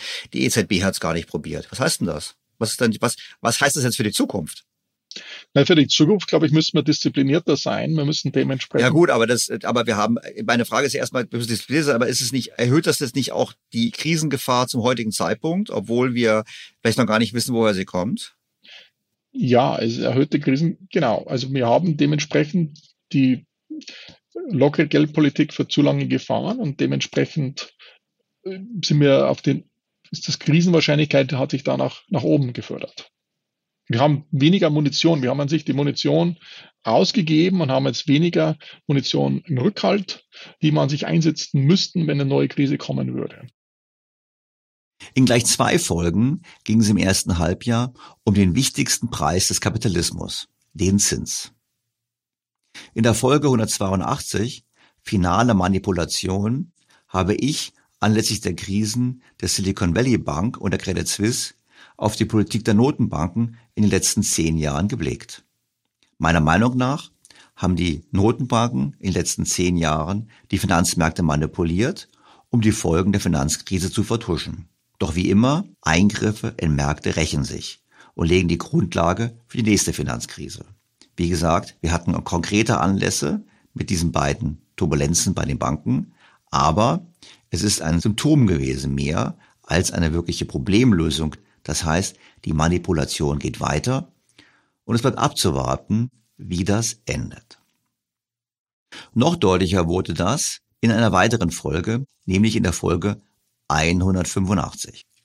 In der Folge mit dem Titel Der wichtigste Preis des Kapitalismus erläutert der britische Finanzhistoriker Edward Chancellor, wie wichtig der Zins ist und welche fatalen Wirkungen die Manipulation des Zinssatzes hat. Ist der Zinssatz zu hoch, droht eine Krise, ist der Zinssatz zu tief, drohen Blasen. Er verglich unsere heutige Lage mit jener von Truman Burbank aus dem 1998 erschienenen Film Die Truman Show, in der der Protagonist in einer konstruierten Realität also einer Blase, lebt. Genauso wie wir das heute tun, so zumindest etwa Chancellor, in einer Blase, die von den Notenbank geschaffen wurde. The Truman Show uh, came out in the late 1990s, as did, you remember that movie, The Matrix. So these are allusions to what we call hyperreality, a sort of uh, a reality, uh, what what people see not being real, no longer being a reflection of the real, and it's it, it's perhaps coincidentally that around this date, uh, in '98, that the Federal Reserve uh, begins its very active monetary policy, bringing interest rates down to prevent the bust of the um, hedge fund long term capital management. That was in September 98. And after that, after the Fed cut rates to save long term capital management and provided liquidity to the market, that's when you get the final great surge in the dot com bubble. Now, the nature of a bubble is really something that is unreal. I mean, it, the the language of bubbles goes back to, or the image of a bubble is really a humanist image, which you'll see in in paintings, it's, you know, 16th or 17th century paintings, which will include an image of a bubble that's something fragile, unreal, that won't last, a sort of vanity. It's an emblem of, of the vanity of human desires. And uh, the bubble itself, in, in economic terms, is really the creation of something without substance. And my concern, I suppose my great concern, is that if you manipulate the interest rates you um, to very low levels, you not only create, so to speak, the financial bubble, but you also create an economy that is dependent on, on that bubble. Uh, and therefore, for instance, let's take it one way of seeing it is that normally a person wishing to to uh, prepare for their retirement would have to put aside savings. But if you have an economy that is um, creating bubbles, then the bubble, the profits from the bubble are a substitute for savings. So you have an illusion of wealth that doesn't exist. If you have um, if you have a very um, financialized economy, uh, an economy which uh, in which the financial sector is growing uh, rapidly or expanding relative to the rest of the economy, then that financialized sector will benefit from the formation of bubbles. So, an increasing number of jobs, an increasing amount of income, increasing amount of government revenues will derive indirectly from the bubble. And when the bubble um, threatens to collapse, then the authorities have a massive interest in stepping in to maintain that. And so these were the thoughts going through my mind um, when I rewatched the, the Truman Show. And what the Truman, and this is the film with Jim Carrey in it, and there's this character who is living on a sort of on a he's born into a a, a, a giant, massive film set contained within a sort of geodesic dome um, and he's the only person who's not really who's not aware that he's living in this fake world. But this fake world is controlled uh, by an overseer, the man, the, the producer of the Truman Show, who doesn't let bad things happen and, and warns Truman against an attempt, any attempt to to break out of this world. And but then we've, you know, Truman show, slowly becomes aware because um, sort of strange things start happening. And in a way, you know, in the second half of my book, I'm pointing to sort of strange things happening in the financial world. Or, or even in the real economy, you know, such as you the incredible decline in productivity, um, and I, I would see that as you know these are consequences of the um, artificial Truman Show type world that we have created, and and we're um, encouraged, like Truman, to sort of live in fear of, of breaking out of, of that world, um, you know, because the consequences would be difficult. But on the other hand, living in this world so also doesn't really offer much of a future. So it's a difficult place to be. Diese Blase, von der Edward Chancellor spricht, trifft nun auf tektonische Veränderungen in der Weltordnung. Überall ist die Rede davon, dass wir zu einer multipolaren Welt kommen. Und wir wissen, dass gerade China und Russland unter Hochdruck an alternativen Strukturen zu den westlichen Strukturen arbeiten, an Zahlungssystemen, an goldgedeckten Währungen und anderem. Dieser Frage sind wir in Folge 184 nachgegangen mit dem Titel Der absolute Wirtschaftskrieg. Grundlage des Podcastes waren Arbeiten des damals noch für die Credit Suisse arbeitenden Zoltan Posa. Er konnte leider nicht in meinem Podcast sprechen aufgrund von Firmenpolitik, so habe ich dann ausführlich aus seinen Schriften zitiert. Posa entwirft das Szenario einer Welt, in der China erfolgreich ist, eine Allianz zu schmieden von Staaten, die die wirtschaftliche und auch militärische Dominanz des Westens herausfordern. Er beschreibt einen Wettbewerb zwischen diesen Blöcken und er sagt, die Folge wird sein höhere Inflation und höhere Zinsen und vor allem auch ein massiver Kapitalbedarf für Aufrüstung, für Industrialisierung, für das Unabhängigmachen von anderen Regionen. Und wenn man ihn liest, muss man ganz klar sagen, es ist nicht ausgemacht, dass es dem Westen gelingen wird, in diesem Systemwettbewerb zu bestehen. Das liegt vor allem auch an der Fragilität unseres Wirtschafts- und Finanzsystems. Heute müssen wir nicht mehr den Zentralbankern folgen, sondern den Staatsoberhäuptern, die nicht für Transparenz ihres Denkens bekannt sind, schon gar nicht im Krieg. Das Übersetzen von Reden aus dem Russischen und Chinesischen wird immer wichtiger als das Analysieren subtiler grammatikalischer Nuancen in den politischen Äußerungen der Zentralbanker. Die Notenbanken müssen nicht mehr deflationäre Impulse, die von der Globalisierung billiger Ressourcen, Arbeitskräfte, Güter und Rohstoffe ausgingen, bekämpfen, sondern die inflationären Impulse, die von einem komplexen Wirtschaftskrieg ausgehen. Das ist in der Tat ein deutlicher Umbruch. Die Geopolitik dominiert, was passiert. Und das führt uns in eine ganz andere, in eine ganz neue Welt. Vor allem ist es nicht ein einmaliges Ereignis, sondern es ist eine strukturelle Veränderung, die uns noch auf Jahre hinaus begleiten wird. Stellen Sie sich den Wirtschaftskrieg als einen Kampf zwischen dem konsumorientierten Westen vor, in dem das Nachfrageniveau maximiert wurde, und dem produktionsorientierten Osten, in dem das Angebotsniveau maximiert wurde, um die Bedürfnisse des Westens zu befriedigen. Es ist eine simple, aber wie ich finde, gleichzeitig brillante Aussage. Der Westen hat alles getan, um die eigene Nachfrage hochzuhalten und dabei vor allem auf Konsum gesetzt und ich würde ergänzen, auf viele neue Schulden. Befeuert haben das Ganze die Notenbanken in ihrem Kampf gegen die vermeintliche Gefahr der Deflation. Im Osten, also vor allem in China, aber auch in Russland als Rohstoffweltmacht, hat man derweil alles daran gesetzt, diese Nachfrage zu befriedigen und sich so zu entwickeln, im Falle Chinas, oder eben die Taschen voll zu machen, im Falle der russischen Oligarchen. Man kann es auch so sagen. China und Russland haben damit bisher zur sozialen Stabilität im Westen beigetragen. Das meint zumindest Zoltan Posa.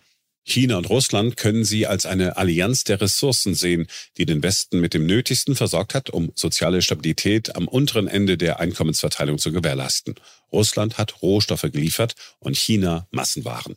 Die weltweit größten Produzenten von Rohstoffen bzw. Konsumgütern waren die zwei Säulen der oben beschriebenen Welt niedriger Inflation. All das billige Zeug aus Russland und China war die Quelle der Deflationsängste im Westen, was wiederum den Zentralbanken die Lizenz für jahrelanges Gelddrucken gab.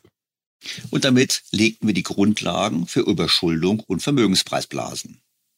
Das war also in gewisser Hinsicht die positive Seite der Globalisierung. Es gab zwar Lohndruck aufgrund des Angebotsschocks aus China, aber dieser war verkraftbar für die Arbeitnehmer im Westen, weil viele Waren deutlich günstiger wurden. Jetzt ändert sich aber die Rolle der Zentralbanken und das macht es so problematisch. Jetzt, wo die Säulen der Niedriginflationswelt wegfallen, müssen die Zentralbanken keine Deflation mehr mit Vermögenspreisinflation bekämpfen. Jetzt bekämpfen sie die Inflation mit einer Vermögenspreisdeflation. Die Zentralbanken passen sich einer Welt an, die von zu viel Zeug und zu wenig Nachfrage zu einer Welt mit zu wenig Zeug und zu viel Nachfrage übergegangen ist. Eine echte Zeitenwende. Vermögenspreisdeflation bedeutet, die Vermögen sollten weniger wert sein. Ich habe immer gesagt, dass der Anstieg der Vermögen der letzten 40 Jahre nur die Folge der Geldordnung, der Geldpolitik und der immer wiederkehrenden Belohnung von Risiko ist. Das Ganze dreht sich nun um. Und der für mich beste Fall wäre eine nominale Stabilisierung der Vermögenspreise bei gleichzeitig nominaler Erhöhung des Bruttoinlandsproduktes. Die Wirtschaft würde so quasi in die Vermögen hineinwachsen. Ob das so kommt, wage ich nicht zu beurteilen. Ich befürchte aber, dass diese Art der sanften Landung uns im Westen nicht gelingen wird. Und ich würde auch die These aufstellen, dass Russland und China durchaus ein Interesse haben daran, dass uns das nicht gelingt. Doch zurück zur Inflation. Diese könnte durchaus strukturell da bleiben. So zumindest die Auffassung von Posa.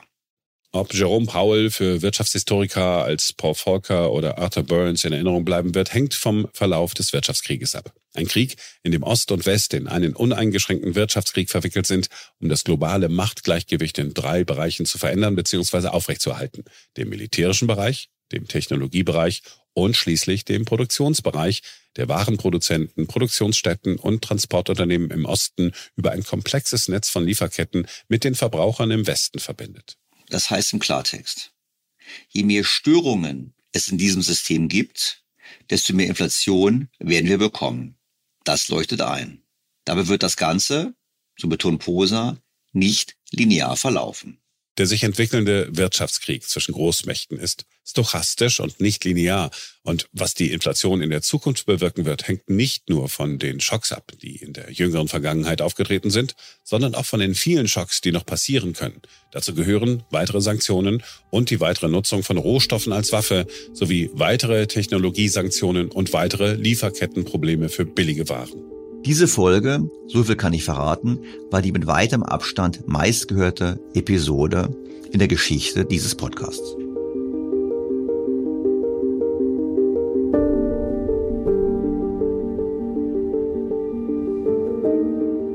Natürlich ist der Anspruch dieses Podcasts, dass wir uns auch immer wieder mit grundlegenden wirtschaftspolitischen Themen beschäftigen und auch mit der Forschung. Das haben wir auch im ersten Halbjahr dieses Jahres getan. Themen waren unter anderem diese.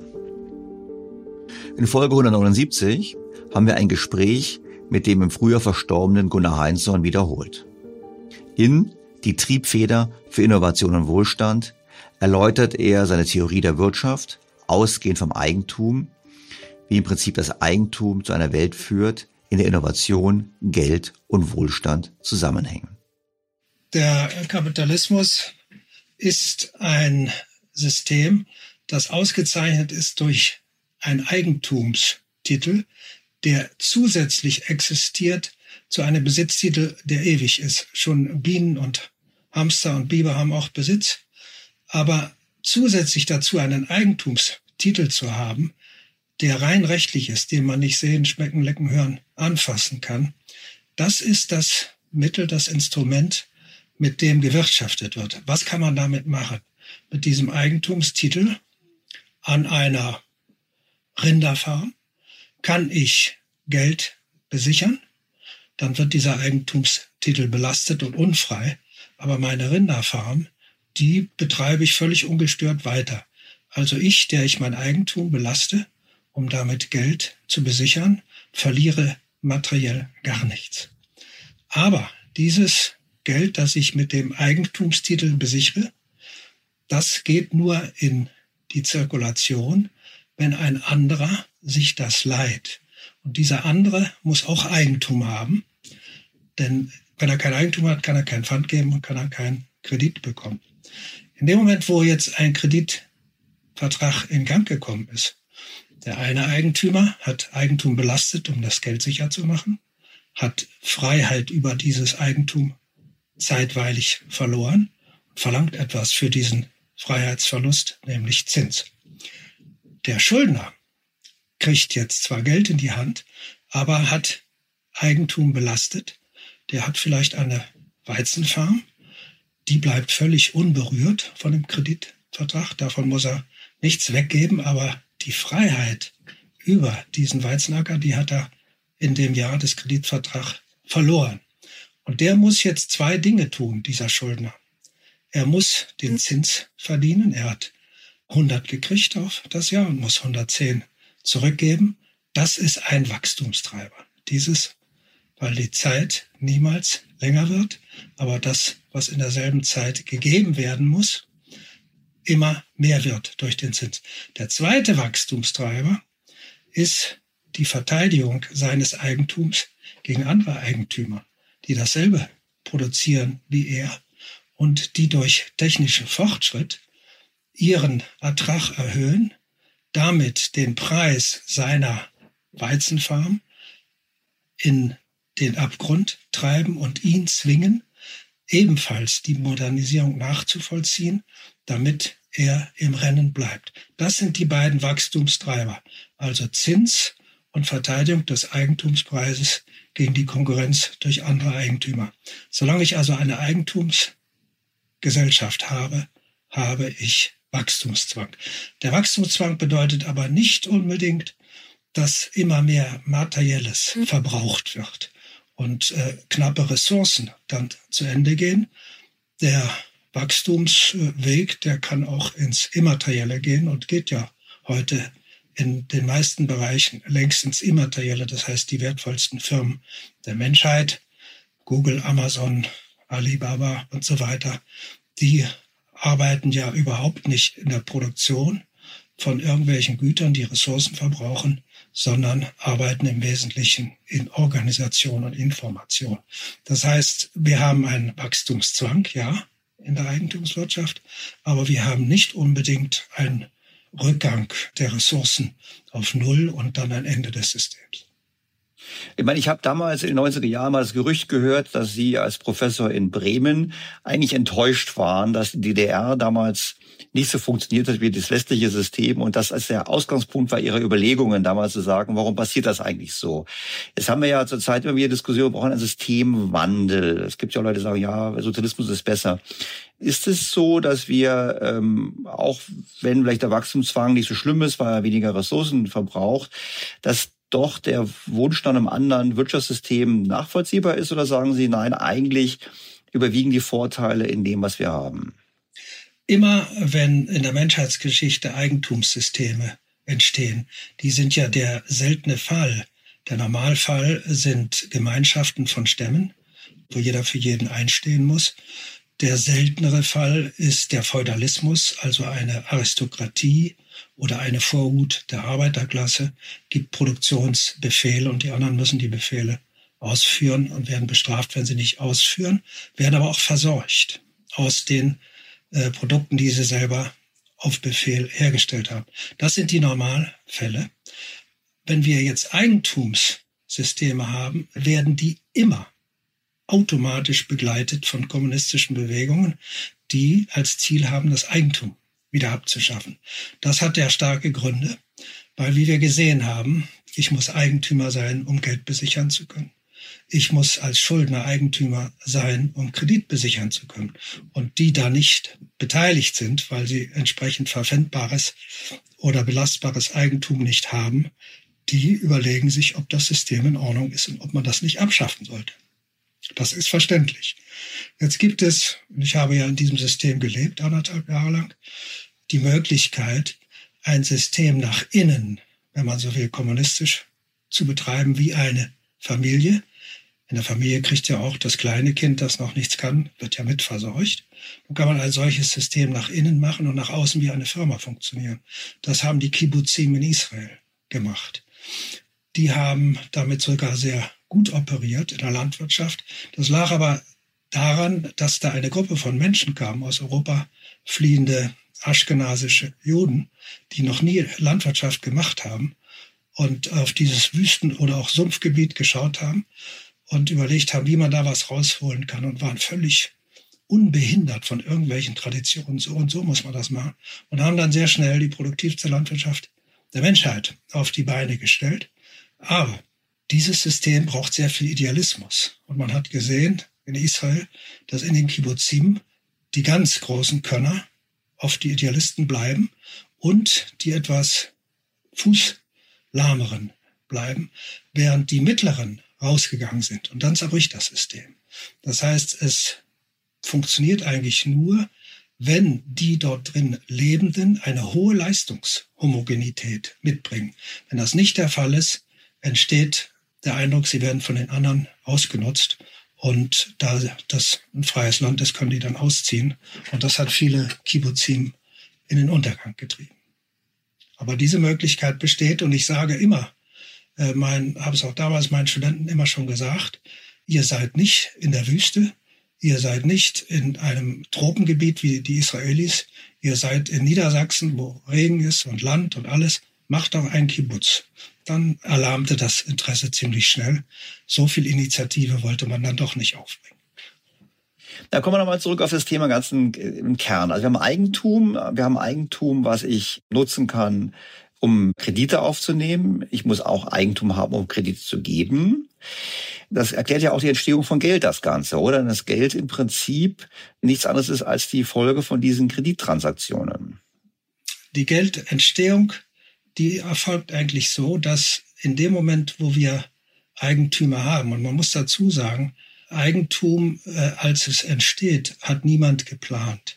Da hat nicht irgendwo einer gesagt in einer Feudalgesellschaft, aus der entstand das übrigens, hat nicht einer gesagt, jetzt wollen wir mal Eigentum schaffen. Es passiert etwas ganz anderes.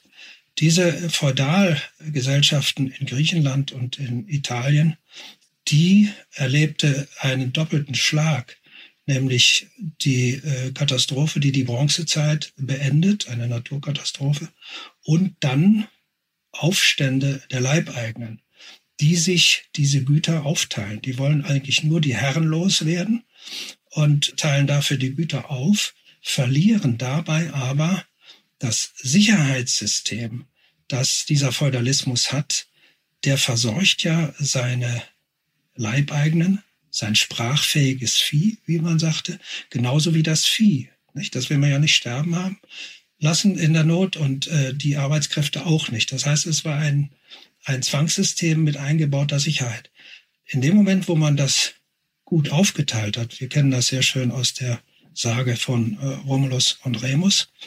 Romulus, lateinisch Ullus, der kleine Römer. Remus steht für den großen Römer, den Adligen. Und Romulus teilt das Land des Gutsherrn, den sie umgebracht haben, Emilius, auf und Remus lacht über seinen Bruder und springt über diese Abgrenzung und sagt, so hat es in der Menschheitsgeschichte noch nie gegeben, das lassen wir bitte. Und dann ersticht ihn Remus. Und nach der Sage ist dann das neue System in der Welt. Und nun fangen die Probleme an. Jetzt kommt der Herbst und der eine hat ein gutes Stück Land mit Sonne und Wasser und der andere hat ein schlechteres.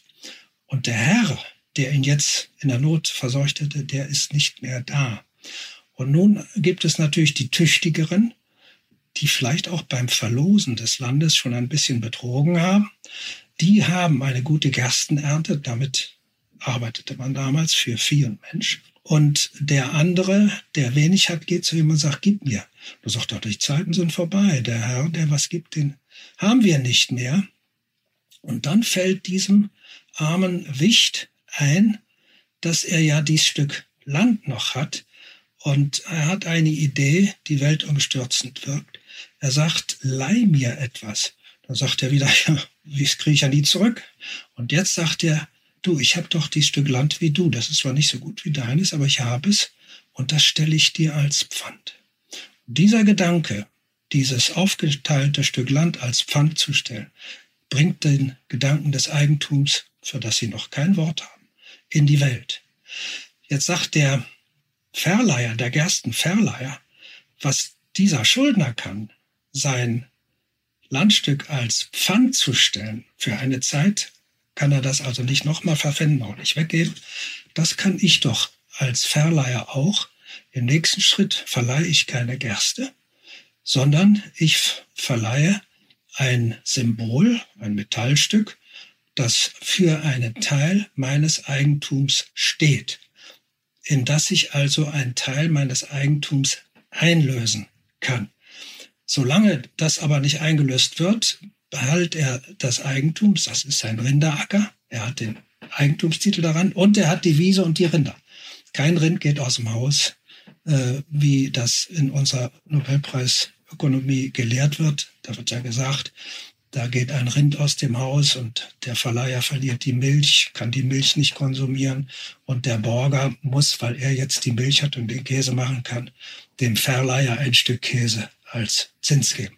Davon kann keine Rede sein. Die Kühe bleiben alle beim Bankier. Das ist ein Rinderweiden-Eigentümer, der erster Bankier wird. Und er sagt jetzt also keine Gerste mehr. Die verfault mir, das fressen die Ratten, was soll ich damit? Und gibt jetzt Symbole für Eigentum. Das heißt, Geld entsteht als Anspruch auf das Eigentum dieses Rinderweiden-Eigentümers. Deshalb haben wir eben diese frühen römischen Bronzemünzen, da ist ein Rind aufgedrückt und Deutung Heinsohn jetzt, das steht für Eigentum an einer Rinderweide. Es gibt auch äh, Metallsymbole, da ist eine Sichel draufgedruckt, äh, Deutung Heinsohn, das steht für ein Weizenfeld, Eigentum.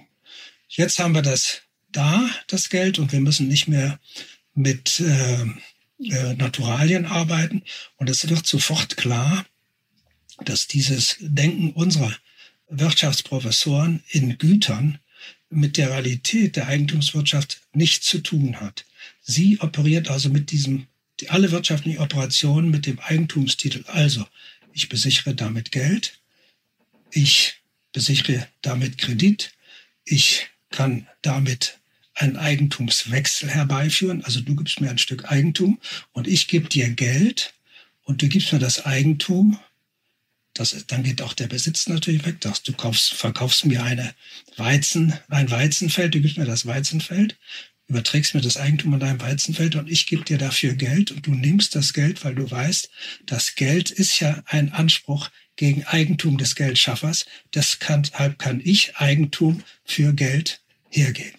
Aber er hat jetzt sofort einen Nachteil auch, der dazu führt, dass auch in der Antike sofort Kommunismus entsteht. Es gibt Schuldner, die schaffen das. Die werden zugleich jetzt die ersten Erfinder der Arbeitsteilung. Jetzt hat der Schuldner hat ja einen schlechten Acker, hat aber immerhin einen bei der Aufteilung des Besitzes des Gutsherrn hat er auch ein paar Viehstücke bekommen und der muss sich jetzt da was einfallen lassen, damit er aus seiner schlechteren Erde mehr rausholen. Und der macht technischen Fortschritt und Arbeitsteilung in einem Schritt. Der kastriert einen neugeborenen Stier und macht daraus ein Zugtier. Und dieses Zugtier, das schleppt jetzt den Flug. Es muss nicht mehr wie beim Nachbarn die Frau machen, sondern es macht der Stier, der den Flug schleppt. Während er den Flug schleppt, düngt er die Erde. Und jetzt kommen alle anderen zu ihm gerannt, sagen, der hat seinen Ertrag enorm erhöht. Und wir müssen mitziehen, sonst fällt der Preis unseres Weizenfeld oder unseres Rinderweideneigentums. Jetzt aber ein wichtiger Punkt. Woher kommt der Preis? Diese Frage darf man Ökonomen leider nicht fragen, weil dann kommt viel Verlegenheit, Angebot und Nachfrage, ähnliche Scherze werden dann vorgetragen. Der Preis entsteht dadurch, dass der erste Rinderweideneigentümer, der Geld schafft, der sagt ja, du kannst, der dieses Geld mit dem aufgedruckten Rind nimmst, du kannst das ruhig nehmen, denn du darfst es bei mir gegen einen Quadratmeter einlösen. So, und in dem Moment hat er dieses Element, ein Rind, nennen wir das Geld jetzt, hat er besichert mit einem Quadratmeter Rinderweide. Und jetzt, der Schuldner kriegt das in die Hand und der muss ja ein Pfand stellen. Und jetzt muss der Verleiher dieses ein Rindmünzenstücks bestimmen, was der Schuldner an Pfand stellt. Und der kann ja nicht auch einen Quadratmeter Pfand stellen, weil er offensichtlich schlechteres Land hat als der Geldmacher. Und dann sagt er, du musst mir dafür zwei Quadratmeter Land stellen. Und das ist der erste Preis. Und in dem Moment, wo er den Schuldner sein Pfand bepreist hat, haben alle anderen in der Umgebung, die noch gar nicht Schuldner sind, eine Idee, was ihr Grundeigentum für einen Preis hat. Damit ist dann der Preis in der Welt. Das heißt, jetzt haben wir Geld und Zins und Preis und in dem Moment können alle jetzt überlegen, was sie als Pfand stellen können und so weiter. Aber im selben Moment auch ändern sich die Preise ununterbrochen. In dem Moment, wo der seinen Stier kastriert hat, seinen Acker damit düngt, äh, steigt der Preis seines Quadratmeters, der war vorher nur die Hälfte so hoch wie der des Geldschaffers. Auf einmal geht er auf anderthalb, nicht? weil der einen höheren Ertrag hat und alle anderen Preise fallen relativ und alle anderen sind auch Eigentümer, müssen sich jetzt strecken, müssen auch modernisieren alle produzieren jetzt mehr Weizen und bums haben wir die erste Krise der Menschheitsgeschichte. Weil es ist jetzt mehr Weizen da, als gebraucht wird. Und wir verstehen, dass die nicht auf eine Nachfrage antworten mit ihrer Weizenproduktion, sondern dass er versucht, sein Eigentum zu verteidigen und hofft, dass das, was an Nachfrage da ist, dann bei ihm landet und nicht bei den Konkurrenten. Und deshalb hat das System immer Krisen und wie gesagt zugleich immer kommunistische Bewegungen, die aus dem System wieder raus wollen. Und der Markt, glaube ich, würden Sie auch sagen, ist ja der Ort, wo wir im Prinzip uns, wie sagen Sie immer, die Schulddeckungsmittel besorgen, oder? Der Markt ist das Kind des Eigentums. Oder genauer gesagt, der Kaufvertrag. Auf einem Markt wechselt ja Eigentum gegen Geld. Und dieser Kaufvertrag hat einen Vater oder eine Mutter und das ist der Kreditvertrag. Das heißt, erst der Vertrag zwischen einem Geldschöpfer und einem Schuldner, der sich dieses Geld leiht, erst dieser Vertrag bringt ja das Geld in die Welt, mit dem dann auf Märkten bezahlt werden kann. Das heißt, das Geld kommt nicht vom Sparen, wie wir lernen, ja. Erst kommt das Geld, dann kommt Markt und dann kann ich auf dem Markt das Geld einnehmen. Ein anderer nimmt das dann nicht ein und ich, der ich es einnehme, der kann zum Beispiel das Geld äh, sparen oder kann das verleihen und kann da wieder allerhand mitmachen. Aber so ist der Weg. Erst kommt das Geld, dann kommt das Sparen. In Folge 194 haben wir dann anlässlich des 300. Geburtstages von Adam Smith die Frage aufgeworfen, was wir denn heute von dem schottischen Philosophen lernen könnten. Der war nämlich weder marktradikal, wie oft behauptet wird, noch gegen einen aktiven und starken Staat. Im Gegenteil, er war für einen guten Staat, der aktiv sein kann aufgrund seiner Qualität. Titel der Folge Wohlstandsverlust statt Wohlstandsgewinn. Das war natürlich ein Titel mit Blick auf die derzeitige Politik in Deutschland. Ebenfalls um grundlegende Dinge ging es in der Folge 192 mit dem Titel Das nächste große Ding. Daran beschäftigen wir uns mit der Theorie der langen Wellen der Konjunktur, die vor rund 100 Jahren vom sowjetischen Ökonomen Nikolai Kondratjew entdeckt wurden. Wir haben dann die Frage aufgeworfen, ob künstliche Intelligenz und Roboterautomation nun wieder Beispiele sind für Bereiche, in denen mit neuen Technologien die Grundlage für einen jahrzehntelangen Aufschwung gelegt wird. Wir diskutieren, was das für Wirtschaft und Gesellschaft bedeutet und werfen die Frage auf, ob wie in der Vergangenheit beim Übergang von einer zur nächsten Kondatev-Welle eine Krise droht. Viel konkreter und bodenständiger wurde es dann in Folge 187. Wohnungsmarkt statt Wohnungsnot. Darin stellen Ökonomen einen radikalen Vorschlag vor, wie man den deutschen Wohnungsmarkt voranbringen könnte. Die Mieten freigeben und dann Bedürftige gezielter mit Wohngeld unterstützen. Bisher ist im Klartext, man würde den Markt arbeiten lassen. Ich fand den Vorschlag sehr gut und denke nach wie vor, es wäre viel besser als das, was zurzeit in Deutschland gemacht wird. In Folge 180 erklärt ein französischer Ökonom das sogenannte Trilemma der Stagnation. Er zeigt nämlich auf, dass es schwer ist, bei dauerhaft gedrückter Gesamtnachfrage gleichzeitig Vollbeschäftigung, niedrige Inflation und einen nachhaltigen Staatsschuldenstand zu erreichen. Er zeigt es am Beispiel von Japan, betont aber, dass wir in der EU vor dem gleichen Problem stehen. Und wie wir in den letzten Wochen und Monaten gesehen haben, zeichnet sich genau das ab. Man denke nur an die Diskussion zum Thema Staatsschuldenziele in der EU. Ein weiteres grundlegendes Thema im letzten Jahr war die Frage, ob denn die Geldmenge eine Rolle spielt. Ist die Geldmenge ursächlich für Inflation? Ja oder nein? Wir wissen, die Theorie der Geldmenge ist in den letzten Jahrzehnten sehr aus der Mode gekommen. Im Gegenteil, man kann Witze machen, auch im Fernsehen, über jene, die glauben, dass die Geldmenge wichtig ist. Wir sind der Frage nachgegangen und kamen zu dem Schluss, unter Umständen lohnt es sich doch, auf die Geldmenge zu achten.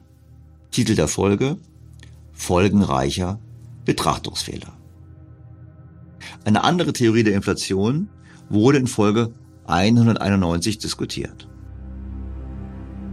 Professor John Cochrane von der Stanford University erklärte mir die Fiscal Theory of the Price Level, also die Theorie, wonach die Stabilität der Staatsfinanzen Voraussetzungen sind für die Stabilität der Preise.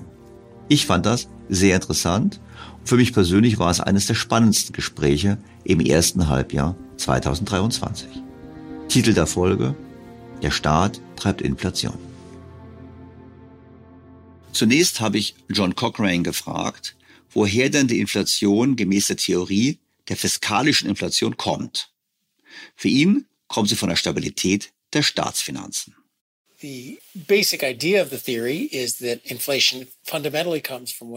Der Grundgedanke der Theorie ist, dass Inflation im Wesentlichen dann entsteht, wenn es so viele Staatsschulden aller Art, also in Form von Geld und Staatsanleihen gibt, dass die Menschen an der Rückzahlung zweifeln. Wenn das der Fall ist, dann versuchen sie, ihre Staatsschulden loszuwerden. Wie machen sie das? Sie versuchen, Sachen zu kaufen und daraufhin steigen die Preise. In diesem Zusammenhang denke ich, dass ich der glücklichste Ökonom der Welt bin. Ich habe das Manuskript für dieses Buch im März 2021 eingereicht, als es keine Inflation gab. Und die Grundidee des Buches besagt, dass es zur Inflation kommt, wenn man 5 Billionen Dollar Bargeld aus dem Fenster wirft. Und genau das haben die Regierungen der USA, aber auch die Regierungen in Europa mehr oder weniger getan. Cochrane weist zugleich darauf hin, dass es nicht stimmt, dass niemand die Inflation habe kommen sehen und betont, dass man nur auf die riesige Größe blicken muss, die Staatsausgaben. Es ist nicht korrekt zu sagen, dass niemand sie kommen sah. Ich tat es, Larry Summer tat es und das lag daran, dass wir uns mit der Finanzpolitik befasst haben. Nun, das ist ein wenig unfair, denn nach jedem großen Ereignis kann man immer auf eine Cassandra da draußen verweisen, die gesagt hat, jetzt kommt es. Und ich muss zugeben, dass ich viel zu früh dachte, Inflation wäre eine Gefahr. Ich würdige Summers dafür, dass er seine Meinung zur Inflation so geändert hat, dass er zur richtigen Zeit recht hatte. Uh, um es kommen zu sehen, muss man sich die Dinge ansehen, die unsere Zentralbanken und die von den meisten Menschen verwendeten Analysemodelle nicht im Blick hatten, nämlich den immensen fiskalischen Stimulus, den unsere Regierungen während der Pandemie bereitgestellt haben.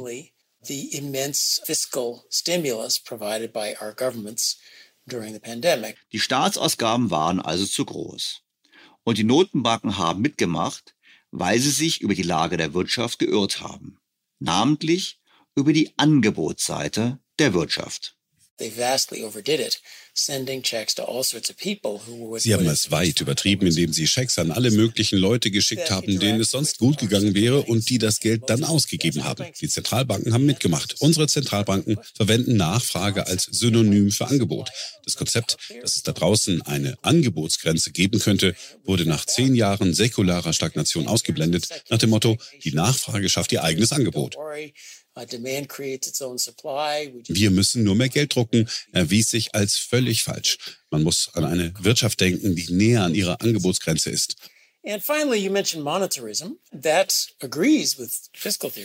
Und schließlich, Sie, Herr Städter, haben den Monetarismus erwähnt. Sie haben viel Geld gedruckt, um es zu verteilen. Aber die Frage, die wir uns stellen müssen, ist, ob wir die gleiche Inflation gehabt hätten, wenn die Regierung uns drei Billionen Dollar gegeben und im Gegenzug für drei Billionen US-Dollar neue Staatsanleihen ausgegeben hätte, sodass wir insgesamt nicht mehr Geld gehabt hätten. Hier geht es also um die Frage, ob die Theorie des Monetarismus stimmt. Hätte der Privatsektor in Höhe der neuen Staatsschulden Staatsanleihen gekauft, wäre die Geldmenge ja nicht gestiegen. Dann wäre die Inflation auch nicht gestiegen im monetaristischen Modell. Gemäß der fiskalischen Theorie der Inflation jedoch schon. Und die Inflation erklärt Cochrane so weiter. In our economy, the money provided by the government in unserer Wirtschaft handelt es sich bei dem von der Regierung bereitgestellten Geld um verzinsliche Reserven bei der Zentralbank, die durch Staatsschulden gedeckt sind. Eine Zentralbank ist also nichts anderes als der größte Geldmarktfonds der Welt. Bei einem Geldmarktfonds haben Sie eine Einlage, die Zinsen zahlt. Diese Einlage ist durch kurzfristige Staatsschulden besichert. Das ist alles, was die Zentralbanken tun. Ist es für Sie also wirklich relevant, ob Sie Schatzwechsel direkt halten oder ob Sie Geldmarktanteile an einem Fonds halten, der Schatzwechsel hält? Ich denke nicht. Und daher spielt es keine so große Rolle, wie hoch unsere Reserven im Vergleich zu den Staatsschulden sind. Entscheidend ist die Gesamtmenge. Anleihen sind heutzutage wie Geld.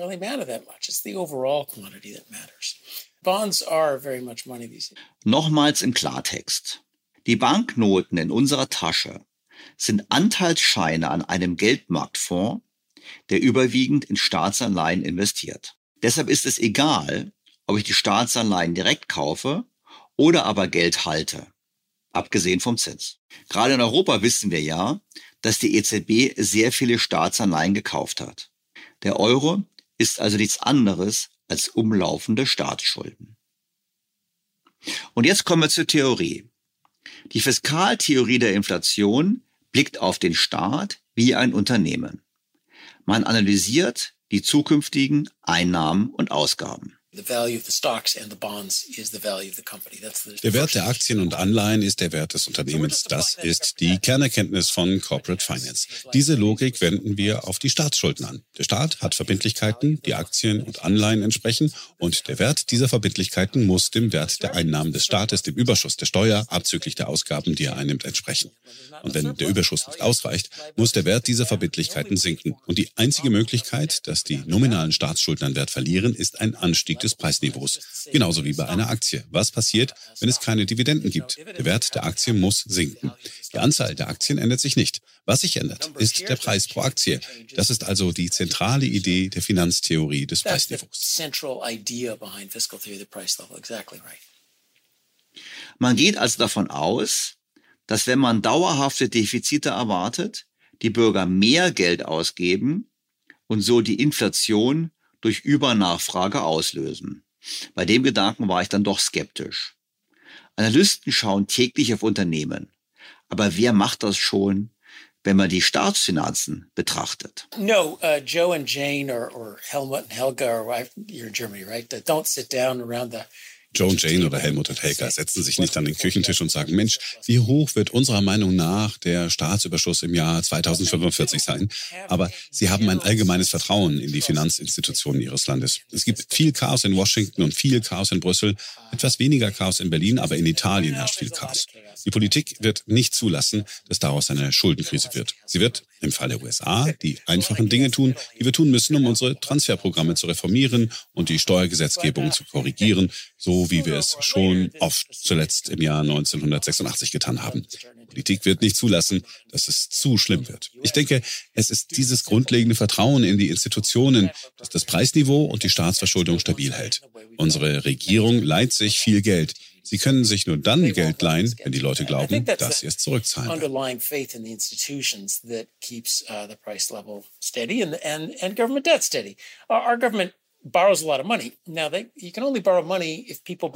Back. Es geht also im Kern um das Vertrauen in Institutionen. Doch wie stabil ist dieses Vertrauen in der heutigen Zeit? The trouble is that faith in institutions can evaporate quickly. Das Problem ist, dass der Glaube an Institutionen schnell schwinden kann. Und es ähnelt dem Run auf eine Bank. Die Leute sitzen nicht herum und schauen sich die Gewinn- und Verlustrechnungen der Banken an. Denken Sie an die Silicon Valley Bank oder die Credit Suisse, deren Einleger sehr gebildete Leute waren. Sie saßen nicht herum und schauten sich die Bücher an. Sie haben ein Gerücht über Probleme gehört und dass ihre Freunde Geld abziehen und haben es dann auch getan.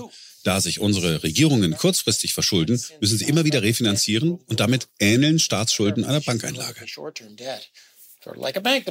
Damit besteht wie bei Banken das Risiko, dass eine Flucht aus Staatsschulden also Staatsanleihen, aber auch Geld einsetzt, sobald das Vertrauen verloren geht. Das macht es natürlich nicht einfacher, die Inflation vorherzusagen. Dies bedeutet nicht, dass. Inflation leicht vorhersehbar wird. Es bleibt eine große Blackbox. Da es wie ein Bankrun ist, ist es eine gute Idee, sich weiter vom Rand dieser Klippe fernzuhalten. Denn je näher man dieser Klippe kommt, desto größer ist die Gefahr einer Panik. Ich kann Ihnen nicht sagen, wann das passiert, aber ich kann Ihnen sagen, dass das Vertrauen in die fiskalische Stabilität schnell verschwinden könnte. Und wie wirken Zinsen? Helfen höhere Zinsen bei der Bekämpfung der Inflation oder führen sie stattdessen zu abnehmender Kreditqualität und damit nach dem Modell zu mehr Schulden und Inflation? Do higher interest rates? Führen höhere Zinsen zu einer geringeren Inflation? Wenn ja, durch welchen Mechanismus? Und wie stark ist dieser Mechanismus? Jeder betrachtet dies als eine Gewissheit, die gut verstanden wird und glaubt an die technokratische Kompetenz unserer Zentralbanken, dies zu verstehen. Lassen Sie mich das schmutzige kleine Geheimnis verraten. Das Einzige, was ich aus meiner 40-jährigen Tätigkeit als Akademiker weiß, ist, dass niemand die Antwort auf die Dinge weiß. Und wie geht es nun weiter mit der Inflation?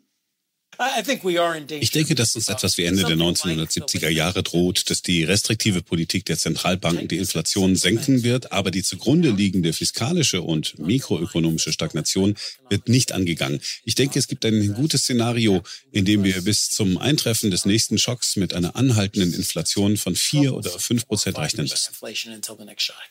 Tja, wir müssen uns, glaube ich, in der Tat auf eine hartnäckige Inflation einstellen. Gerade mit Blick auf die bereits diskutierte Entwicklung der nachhaltigen Staatsfinanzen in Europa.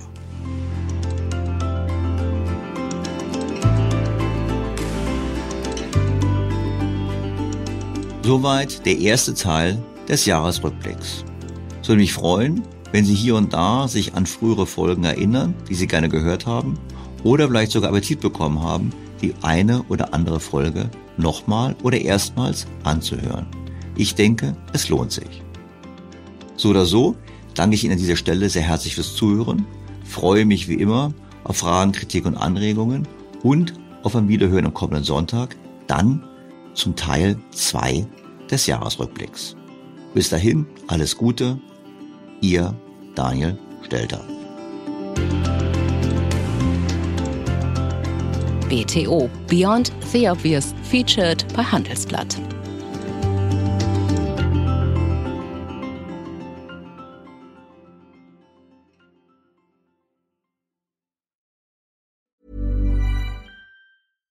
Was ist noch besser als ein guter Plan? Die Möglichkeit, ihn zu ändern. Mit integrierter KI bietet Workday kontinuierliche Innovationen, die Ihnen helfen, agil zu bleiben, egal was passiert. Workday, the finance and HR system for a changing world. When you make decisions for your company, you look for the no brainers. If you have a lot of mailing to do, stamps.com is the ultimate no brainer. Use the stamps.com mobile app to mail everything you need to keep your business running with up to 89% off USPS and UPS. Make the same no brainer decision as over 1 million other businesses with stamps.com. Use code PROGRAM for a special offer. That's stamps.com code PROGRAM.